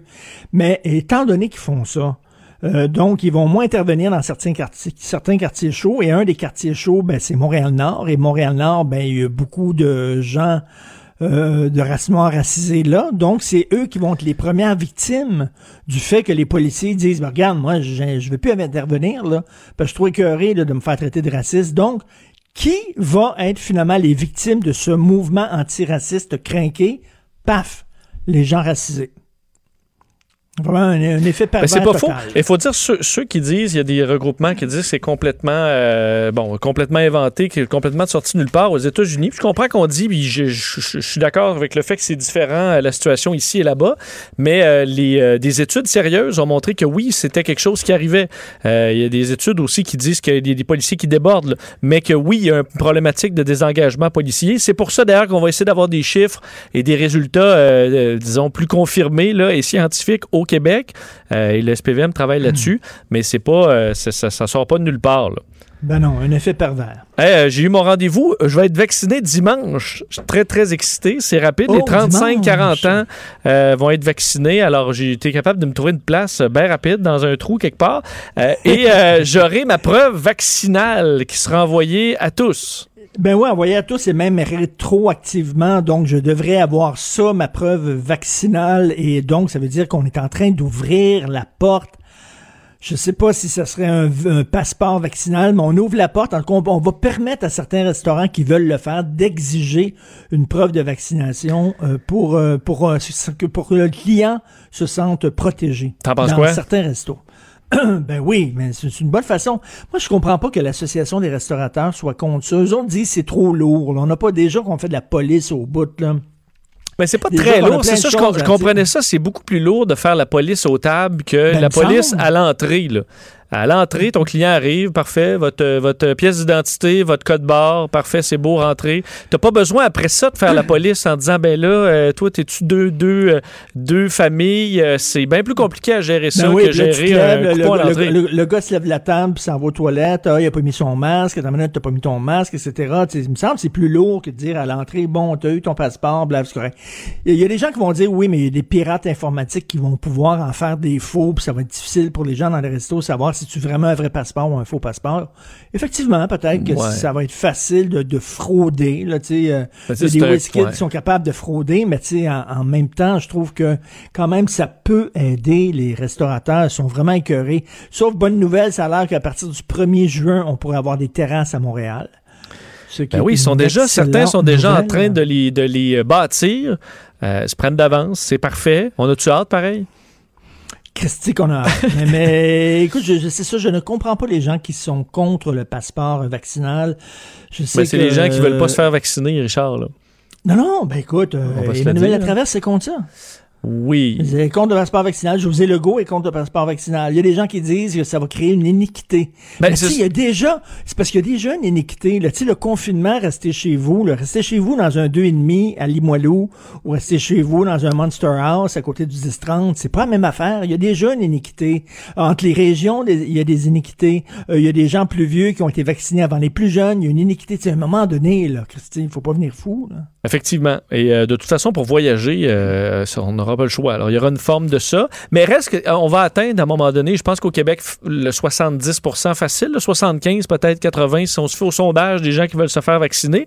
Euh, reste qu'à un moment donné, tu atteins un niveau de protection et peut-être qu'avec l'été, euh, tu sais, quand les, les, cas sont tellement bas qu'il n'y a pas de problème, que le système hospitalier reprend le rythme normal, il peut bien y en avoir des non-vaccinés dans les restaurants, là, ça m'inquiète pas. Mais en ce moment, le réseau est engorgé encore.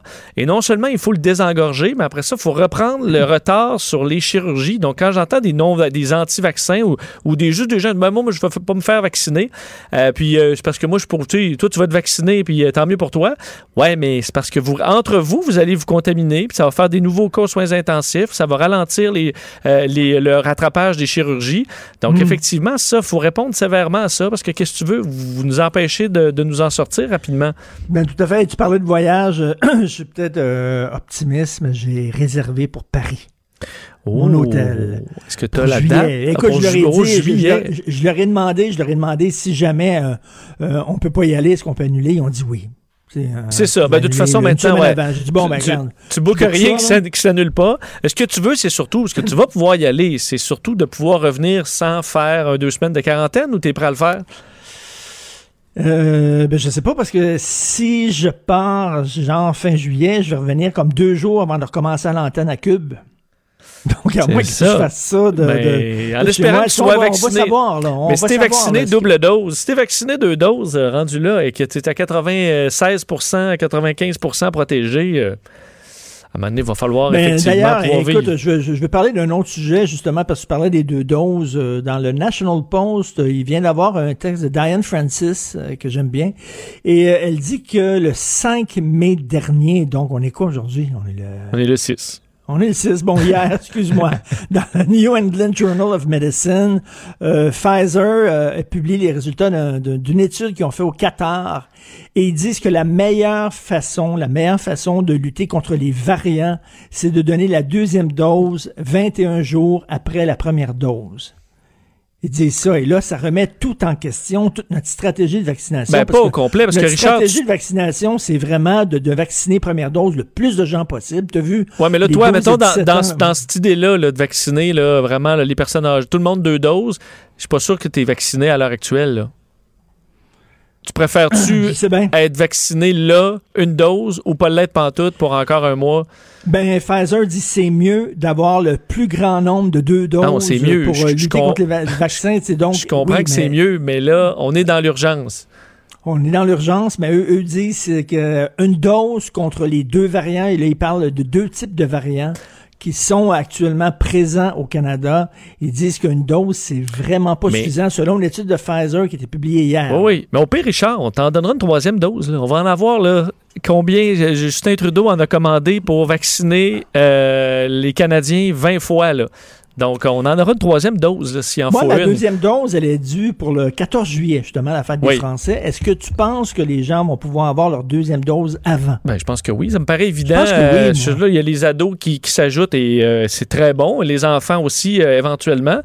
Mais oui, au rythme où ça va, je veux dire, honnêtement... Tu as, vu les jeunes de 12 à 17 ans, ça va être dans les écoles? Oui, ben c'est là qu'ils se font vacciner aussi. C'est fantastique. Donc euh, oui, je pense qu'on va pouvoir devancer, euh, devancer ça. Et pour l'instant, moi, je suis encore dans le camp où l'idée de séparer la dose euh, pour vacciner le plus de monde, je, je, je pense encore que c'est bon. On verra effectivement dans le futur. Parce que je regardais les par pays. On est vraiment au Canada ceux qui ont donné le moins de deuxième dose. Ça nous a permis de rattraper le retard sur le pourcentage de première dose. Mais il va y avoir du chemin à faire après. Tu as raison. En tout cas, je, me croise les doigts. Soit je vais voyager en Europe cet été ou j'irai sur ton ponton. Oui, ben ou les deux. Ou les, ou les deux. iras oublier, euh, c'est pas là ton pinot. C'est quoi que tu bois qui est pas bon, là, du, du euh, à la réglisse, là? Ah, du. Euh, du euh, un petit Ricard. Un petit Ricard. Ah, ça, c'est J'aime ça, moi. Un petit pastis. Ça fait vraiment. Le, Ricard, c'est vraiment comme le beau-frère euh, français là, qui a une camisole puis qui écoute du, qui écoute du John Hallyday, là, qui il prend son petit Ricard avant ça. de jouer au pétanque. tu peux pas aller à Paris, on prendra un petit, petit Ricard ensemble pendant que tu pleureras. Et parle-moi des écoles en terminant. La moitié de ben, nos écoles sont vétustes. La, moitié, la moitié, plus que la moitié des écoles sont vétustes. Écoute, on parle de champignons, on parle de, de, de, de moisissures, puis on parle même de rats, puis de coquerelles et tout ça. Ben, Écoute, des endroits où quand il pleut, il y a des, euh, il y a des chaudières, là, puis des poubelles qu'on est obligé de mettre à des endroits stratégiques. Là, euh, ça existe. Mais tu sais, c'est bien beau, ils sont arrivés avec le Lab École, l'affaire de l'architecte Pierre Thibault, euh, Pericardo, avec des nouvelles écoles, puis ça. Mais tu sais, au lieu de, tu sais, c'est bien beau de construire des nouvelles écoles avec beaucoup d'arbres, du gazon, puis beaucoup de, de, de, de vitres, tout en verre et tout. Euh, ça va changer de. Moi, je suis allé dans une école qui ressemblait à une centrale nucléaire, là, vraiment tout en, en béton. Mais c'est ça, là, mais c'est que là, en mettant un tout la- incinérateur à déchets. C'est que là, tu vas avoir les enfants dans les nouvelles écoles euh, parfaites, puis tu vas avoir 95 qui vont être dans des trous. Là. Ben, c'est ça, au lieu de faire de nouvelles écoles, est-ce qu'on pourrait, s'il vous plaît, rénover un peu? Mais tu trouves pas que c'est symbolique un peu du, du Québec, là, où on s'est donné un État qui était très moderne dans les années 60 avec la Révolution tranquille, tu sais, on s'est donné un État, tu sais, qui sentait propre, qui était shiny, brillant, puis qui était cute, là. Mais en 2020, ça pète de partout, là. Tu sais, les CHLD, on, les CHSLD, euh, il y a des hôpitaux, c'est épouvantable. Tu vas dans certains hôpitaux, ça pète. On dirait que c'est comme le système qui est en train de, de, de, de, de- d'avoir des, de gangréner, de gangréner partout. Ouais, il y a plus de champignons dans les écoles que qu'il y en a sur certaines pizzas. Et tu sais, on fait toujours parce qu'on peut pas tout rénover en même temps, parce qu'on a tout, tout laissé un peu se, se- se- se défaire tranquillement. Euh, ben là, on a des angles morts. Là. Là, on mettait pas d'argent dans les CHSLD, on mettait pas d'argent dans la DPJ et compagnie. Oui. Puis là, c'est des angles morts qu'on est obligé de, de s'occuper à cause de l'actualité puis euh, de la force des choses. Tu sais, Ben, quand tu as une maison, là, il faut qu'un été, là, tu refais le balcon, puis après ça, l'été d'après, tu refais le toit, puis après ça, l'autre été d'après, puis tu fais le tour comme ça. Sinon, à un moment donné, tu te retrouves avec des gros problèmes. Tout pète en même temps. Tout est un à peu refaire. ça, là. Euh, Tout est à faire. On dirait que le système de santé est en train de péter, le système d'éducation, le système pour la protection de la jeunesse est en train de péter, les CHSLD, tout ça. Écoute, là, ça, on va, ça en le on va en rajouter sa dette, ça c'est, ça, c'est sûr. Merci Richard, à demain. Salut, à demain. Bye. Le remède à la désinformation. Mario Dumont et Vincent Dessureau. Cube Radio. C'est l'heure de rejoindre Gilles Barry. Bonjour Gilles. Salut Vincent. Euh, tu reviens avec moi sur euh, cette annonce hier qui a fait jaser euh, tout le Québec, mais évidemment particulièrement à Québec, mais c'est un maire qui, est tellement, qui a tellement été marquant pour la population que c'est pas passé inaperçu. Régis Labaume qui, qui ben, ne se représentera pas en novembre prochain. Écoute, Vincent, moi je connais Régis depuis les années 80. On a milité ensemble pour le oui. Je l'ai connu à l'époque où il travaillait dans le cabinet de Jean-François Bertrand dans le gouvernement de René Lévesque. Il faut dire que lui, il était prédestiné à prendre le sentier dans son jeune âge des affaires. Faut pas oublier qu'il était à la tête d'une minière, d'une compagnie d'or, il a euh, fait- Mazarin. Oui, il a fait une bonne Et, euh, affaire avec le gouvernement à ce moment-là. là. Ben, il a fait une bonne affaire, il a travaillé dur, mais c'est faux, faux avec son collègue Claude Saint-Jean, qui est devenu euh, probablement un des premiers Québécois vraiment propriétaires d'une d'une euh, d'une junior québécoise, euh, parce qu'il faut se rappeler qu'à cette époque-là, les propriétés étaient pas mal, euh, c'était des gens de langue anglaise. Alors, c'est un enfant du REA et des accréditives. Alors, très rapidement, je veux dire que Régis a probablement donné deux choses euh, au Québec, la dignité et du sens. C'est un type qui s'est battu pour ses convictions, c'était le maire du parle des vrais, du parle des francs. Alors, on ne retrouvait pas chez, euh, chez Régis un discours digne d'un rapport d'impôt. là. C'était pas inodore, incolore et sans saveur. Et c'est son énergie aussi, hors du commun, au service de ses compatriotes et de sa ville. Son authenticité était réelle. Alors, elle était sincère, puis elle est restée sincère du début jusqu'à la fin. Et c'est pour ça que les citoyens euh, ont adhéré à Régis Lebon. Il savait parler aux gens, alors euh, le langage qui précédait la communication, et à la question, est-ce qu'il se voyait petit ou grand comme maire d'une ville euh, comme Québec? Ben, il se voyait grand. Et je pense que l'autre chose, c'est qu'en donnant du sens, Régis a fait de sa ville une des grandes villes des Amériques, une sacrée belle ville. Puis moi, je suis là pour en témoigner parce que quand je rencontre, parce que je voyage énormément dans les Amériques, quand je demande maintenant aux gens, euh, quand ils viennent visiter le Canada ou le Québec, quelle est la ville qu'ils veulent absolument euh, aller visiter, c'est Québec, qui pour moi est devenue aujourd'hui la véritable métropole de la francophonie sur ce continent. Un phare, dans le fond, du, du fait français.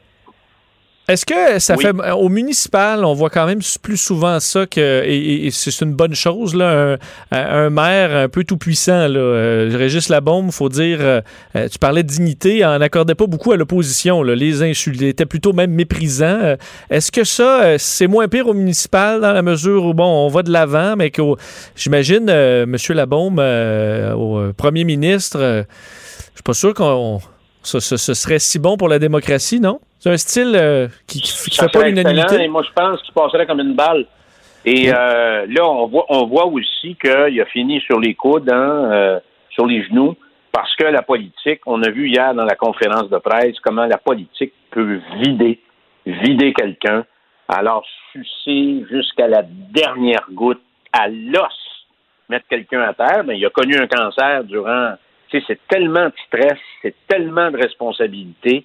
Euh, et, et, et moi, je, il me touchait beaucoup parce que il disait hier, il y avait juste une affaire qu'il avait envie de faire, c'était de dormir et se reposer. C'est simple comme bonjour, mais moi, je le comprends. Alors, euh, puis ce qui m'a déçu hier à la conférence de presse, et euh, j'étais pas le seul, c'est les corbeaux puis les corneilles à l'œuvre, certains journalistes, leur insignifiance au niveau des, du niveau des questions.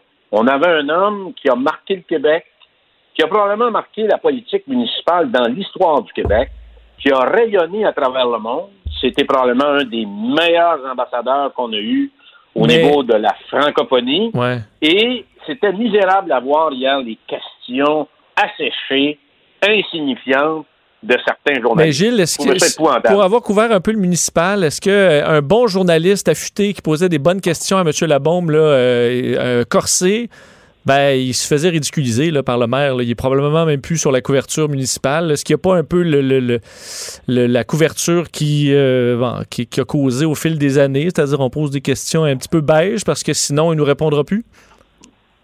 Ben, technique, mais moi, je connais moins la politique municipale euh, à Québec. Tu la connais mieux que moi, mais Parce que si, euh, un peu, un peu, un peu à la, je veux vraiment pas comparer euh, M. Labaume à Trump, là, mais en point, en point de presse, euh, il se pose des questions qui font pas l'affaire de, de M. Labaume, il te répond plus, là, puis éventuellement, tu te fais tasser du, du, du beat municipal. là. ben, tu peux te faire tasser, sauf que les journalistes, là, ils sont redevables devant qui, eux autres? Ils se font tuer les? La réponse est non. Le vrai tribunal pour un politicien, c'est les citoyens, puis il va, il va, si les citoyens n'aiment pas ce qu'il fait, ils ont la chance d'y mettre le pied au cul dans quatre ans. Ah, c'est sûr. Là-dessus, euh, écoute, il rentre comme une, comme une tonne de briques. Non, mais, mais c'est ça le sens de la démocratie. C'est parce que là, est-ce que c'est les journalistes qui vont mener les politiciens qui vont battre à tous les quatre ans? Ou c'est les politiciens qui vont battre à tous les quatre ans qui Hmm. Mais peuvent les- dire exactement ce qu'ils pensent? Mais les conseillers Alors, moi- municipaux, les conseillers municipaux sont élus et euh, eux autres non plus pouvaient pas affronter la bombe sur quoi que ce soit. Là. Non. Mais il y avait, il y avait un style, mais tu peux pas faire plaisir à tout le monde. Tu sais, les consensus, puis les rencontres en en pu finir pour plaire à tout le monde, c'est impossible. Impossible. Si tu veux marquer, si tu veux marquer ta ville, si tu veux marquer, tu dois avancer et tu dois te battre pour tes convictions et je pense que la bombe a démontré envers et contre tous il peut laisser un héritage qui est extrêmement constructif et de grande valeur pour les concitoyens du, euh, de la ville de Québec, mais plus encore. Et moi, je pense que la parole la plus qui va marquer l'histoire de Régis, c'est quand il a dit, suite au- au malheureux événement de la mosquée de Québec, eh bien, le Québec, on vous aime. Alors, tu sais, quand il a dit on vous aime, là, aux gens qui ont été éprouvés Ben- par ça, je pense qu'il y avait comme 8 millions de Québécois qui, euh, qui se retrouvaient dans, ces, dans cette petite phrase, mais combien euh, porteuse de sens? Est-ce que c'est le moment quand même? Il y a eu ça, il y a eu évidemment euh, le drame à, à l'Halloween à Québec qui a été, euh, qui a été fou de violence aussi. Il y a eu les, les vagues euh, bon, qui, se- qui- qui ont été difficiles également à Québec de la pandémie. Ça, il faut dire, dans les grands drames qu'ont traversé Québec, euh, est-ce que c'est les moments où Régis Labaume c'est le plus euh, démarqué comme étant un leader euh, fort dans ces temps de crise-là? Oui. Dans la crise, dans les crises, il y a- c'est un capitaine, c'est un leader. Ça paraissait. Je pense que c'est un leader né, hein. Alors, euh, il était tenté dès son jeune âge, au plus jeune âge, quand il avait une vingtaine, une trentaine d'années par la politique, mais là, il a, pris le sentier des affaires, mais il est arrivé quand même à, à la tête de la ville de Québec avec beaucoup d'expérience. Je dis toujours la même chose. Tu peux pas être maire d'une grande ville euh, ou être ministre ou être premier ministre si tu n'as pas une expérience de vie puis un bagage, tu amènes ton bagage d'expérience et c'est là que tu peux le mieux performer.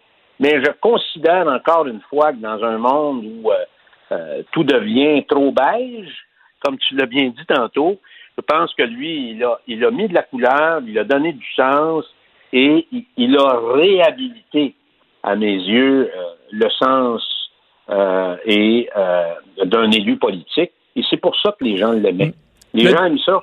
Il y a- Si tu veux, il parlait avec son cœur. T'as pensé quoi du dossier de sa gestion du, tramway? Là? Bon, Régis Labaume a été euh, contre le tramway. Euh, il y a eu le projet d'SRB qui, euh, bon, finalement, est allé nulle part. S'est fait élire. Après l'élection, propose le projet de tramway. Ça, et on a vu, Régis Labaume faisait presque l'unanimité à Québec, mais ça, il y a eu une certaine cassure avec une partie des, citoyens. Est-ce que c'est une des erreurs de fin, de, de fin de mandat de ne pas avoir pu parler pendant la campagne du plus gros projet de la Ville de Québec des dix prochaines années? Du tout.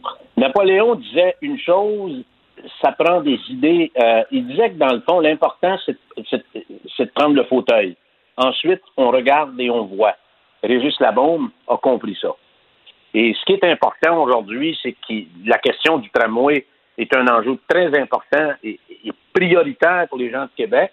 Alors, naturellement, il a mis son, tout son poids politique euh, avant de partir pour régler ça. Et je pense que c'est une histoire qui se termine très, très bien.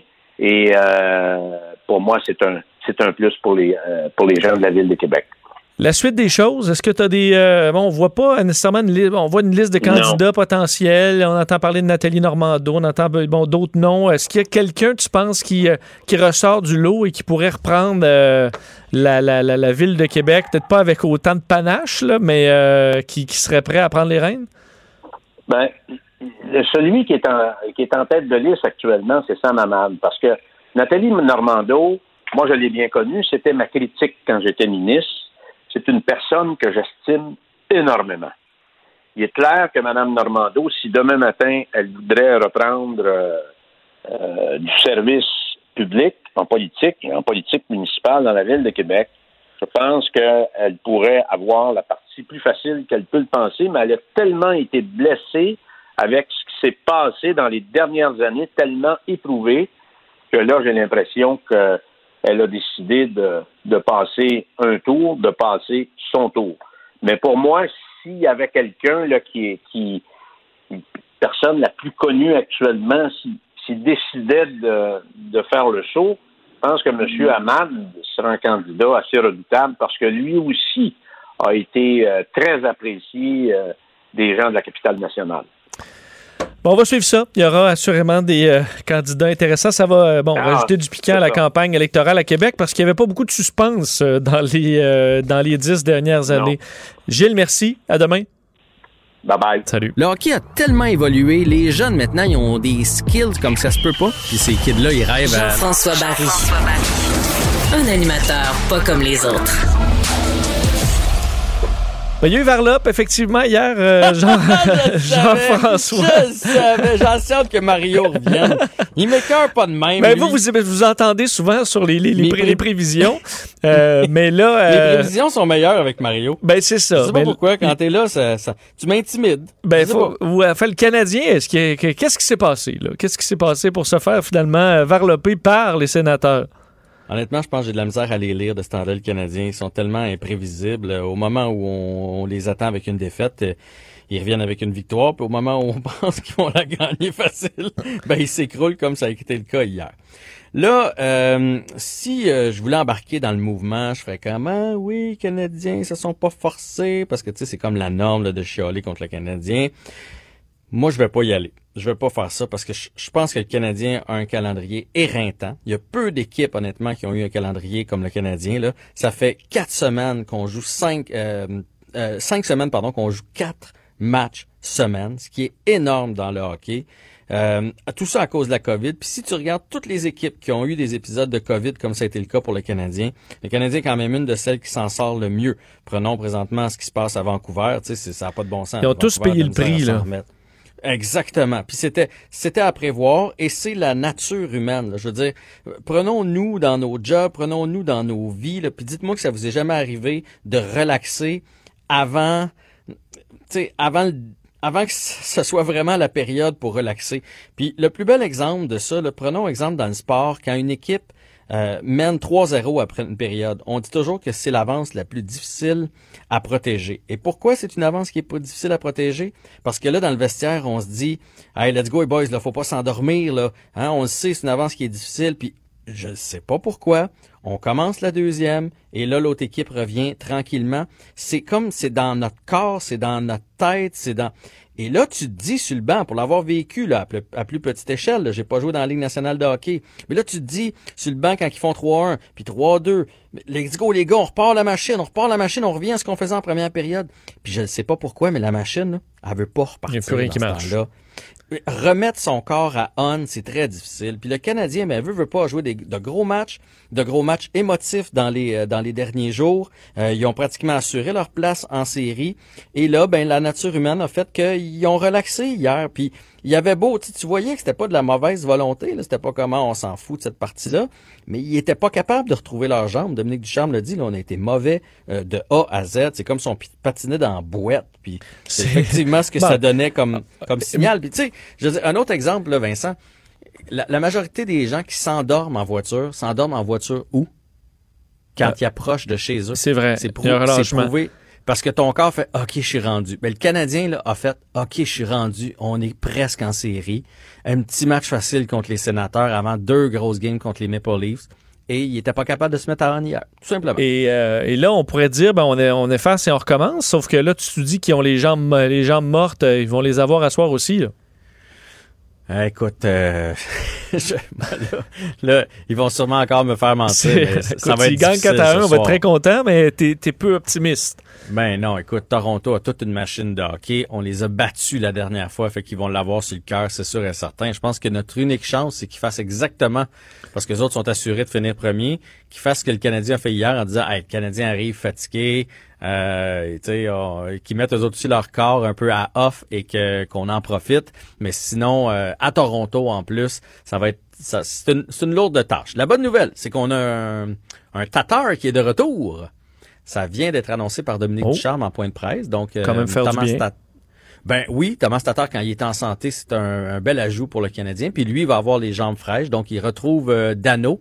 Et de l'autre côté, ce sera Cole Caulfield. Ça veut dire qu'Anderson s'en va sur un, autre trio. Là. Euh, Le, Ducharme l'a pas mentionné, mais à mon avis, il va s'en aller avec euh, Suzuki et euh, Toffoli, qui est un, duo qui va très, très bien de ce temps-là. Fait que ça, c'est une bonne nouvelle pour le Canadien. Sinon, pas de changement à la formation, à part qu'on lance dans la mêlée. J'ai presque peur pour lui. Je, je vais regarder le match avec un œil fermé. Le jeune Caden Primo qui va être devant la cage du Canadien ce soir. Mm. Fait que...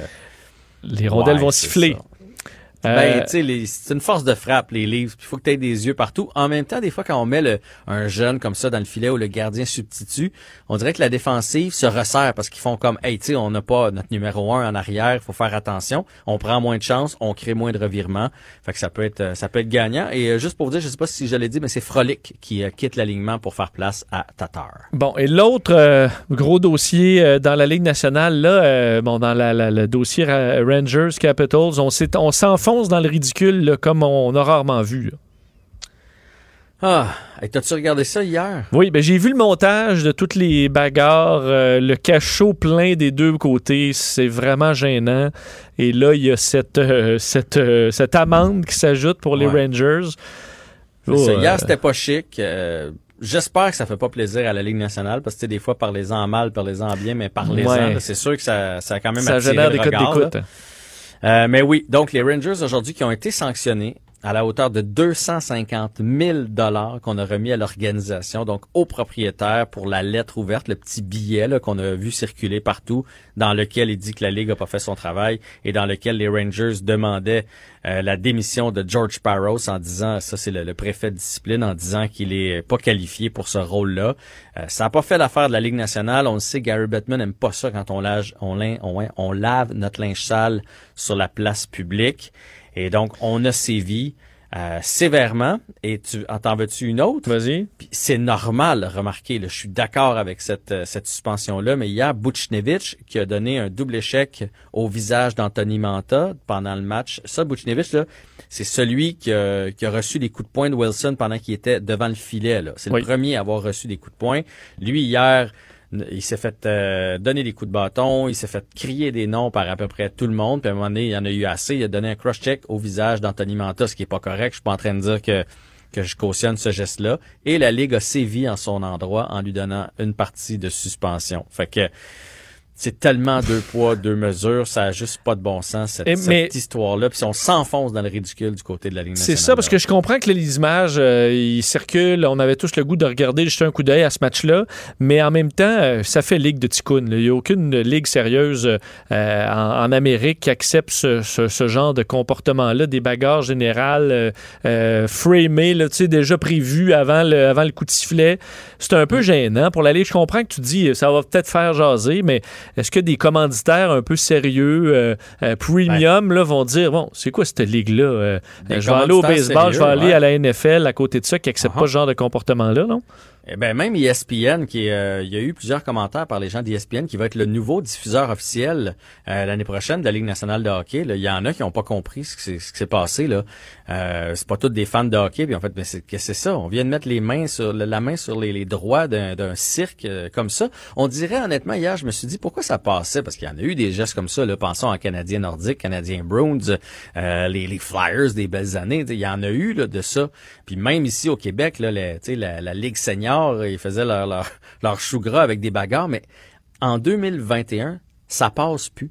La violence gratuite comme ça à la télé, non cautionnée, ça passe plus, ça passe plus dans la société, ça passe plus, tu sais, je veux dire, euh, dans, nos familles, là, tu sais, avant, un père qui donnait une tape ses fesses à son enfant parce qu'il écoutait pas, là, ça se faisait, ça se fait plus. Euh, des coups de règle d'un professeur, ça se fait plus. Euh, cette violence-là ne se fait plus dans la société en général, puis ça, ça passe pas, ça passe pas chez les partisans, ça passe pas, tu il y a personne qui a pris la défense des, des Capitals hier. Puis ce qui était plus déplorable que ce qui se passait sur la glace, c'est de voir les joueurs qui encourageaient ça. Je sais pas si tu as vu pendant que Tom Wilson se battait, parce qu'à un moment donné, il y en a un qui, qui, l'a pogné. Les gars qui étaient au cachot étaient debout puis tapaient dans la bande pour l'encourager. Tu sais, c'était, c'était vraiment hier, là, c'était, on est revenu au temps des Vikings. Là. Et qu'ils soient aussi nombreux à être prêts à se battre aussi, puis qu'il n'y en ait pas à venir dire, OK, c'est, c'est ridicule, c'est ce qu'on est en train de vivre là. C'est décourageant aussi un peu. D'ailleurs, euh, Jean-François, je te libère parce que dans quelques secondes, tu es à TVA Sport. On manque pas ça. On se reparle demain. C'est bon. À demain. Bye. Pour une écoute en tout temps, ce commentaire de Jean-François Barry est maintenant disponible dans la section balado de l'application et du site cube.radio. Tout comme sa série balado, Avantage numérique. Un magazine sportif qui aligne entrevues avec tous les acteurs du monde du sport. Cube Radio. Mario Dumont. Un vent d'air frais. Pas étonnant que la politique soit sa deuxième nature. Vous écoutez Mario Dumont et Vincent Dessureau.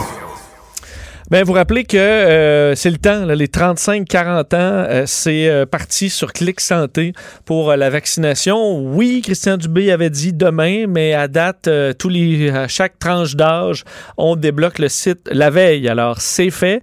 Et honnêtement, là, on arrive dans des tales. je veux pas dire que les 50 ans et plus sont pas habiles sur Internet, mais on touche, je pense, des gens de plus en plus vite sur le piton. Alors, je voyais entre autres sur le stade olympique, je viens d'aller vérifier en l'espace de quoi? Une heure.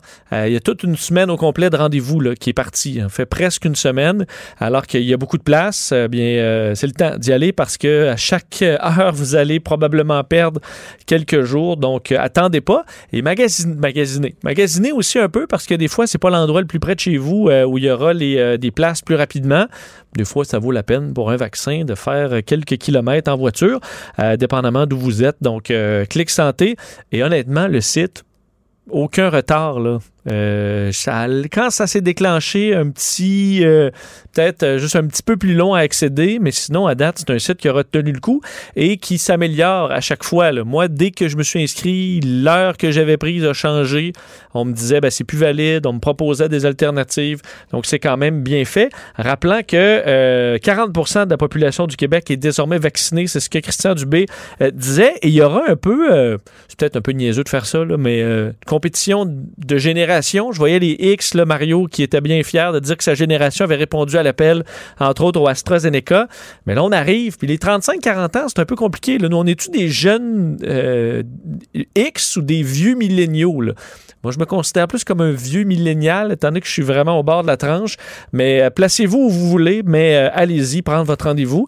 Parce que je voyais et le paradis peut-être de Maxime Bernier, l'Inde, euh, malheureusement, les, euh, ça va toujours pas bien. C'est un nouveau cas, un nouveau record de cas en une seule journée à 412 000 cas. 4000 décès euh, qui, s'ajoutent donc au bilan euh, déjà horrible. C'est 230 000 morts en Inde et on s'entend que ce bilan-là est grandement sous-estimé. D'ailleurs, on se demande comment ils sont capables de faire 412 000 tests positifs alors que c'est le gros bordel.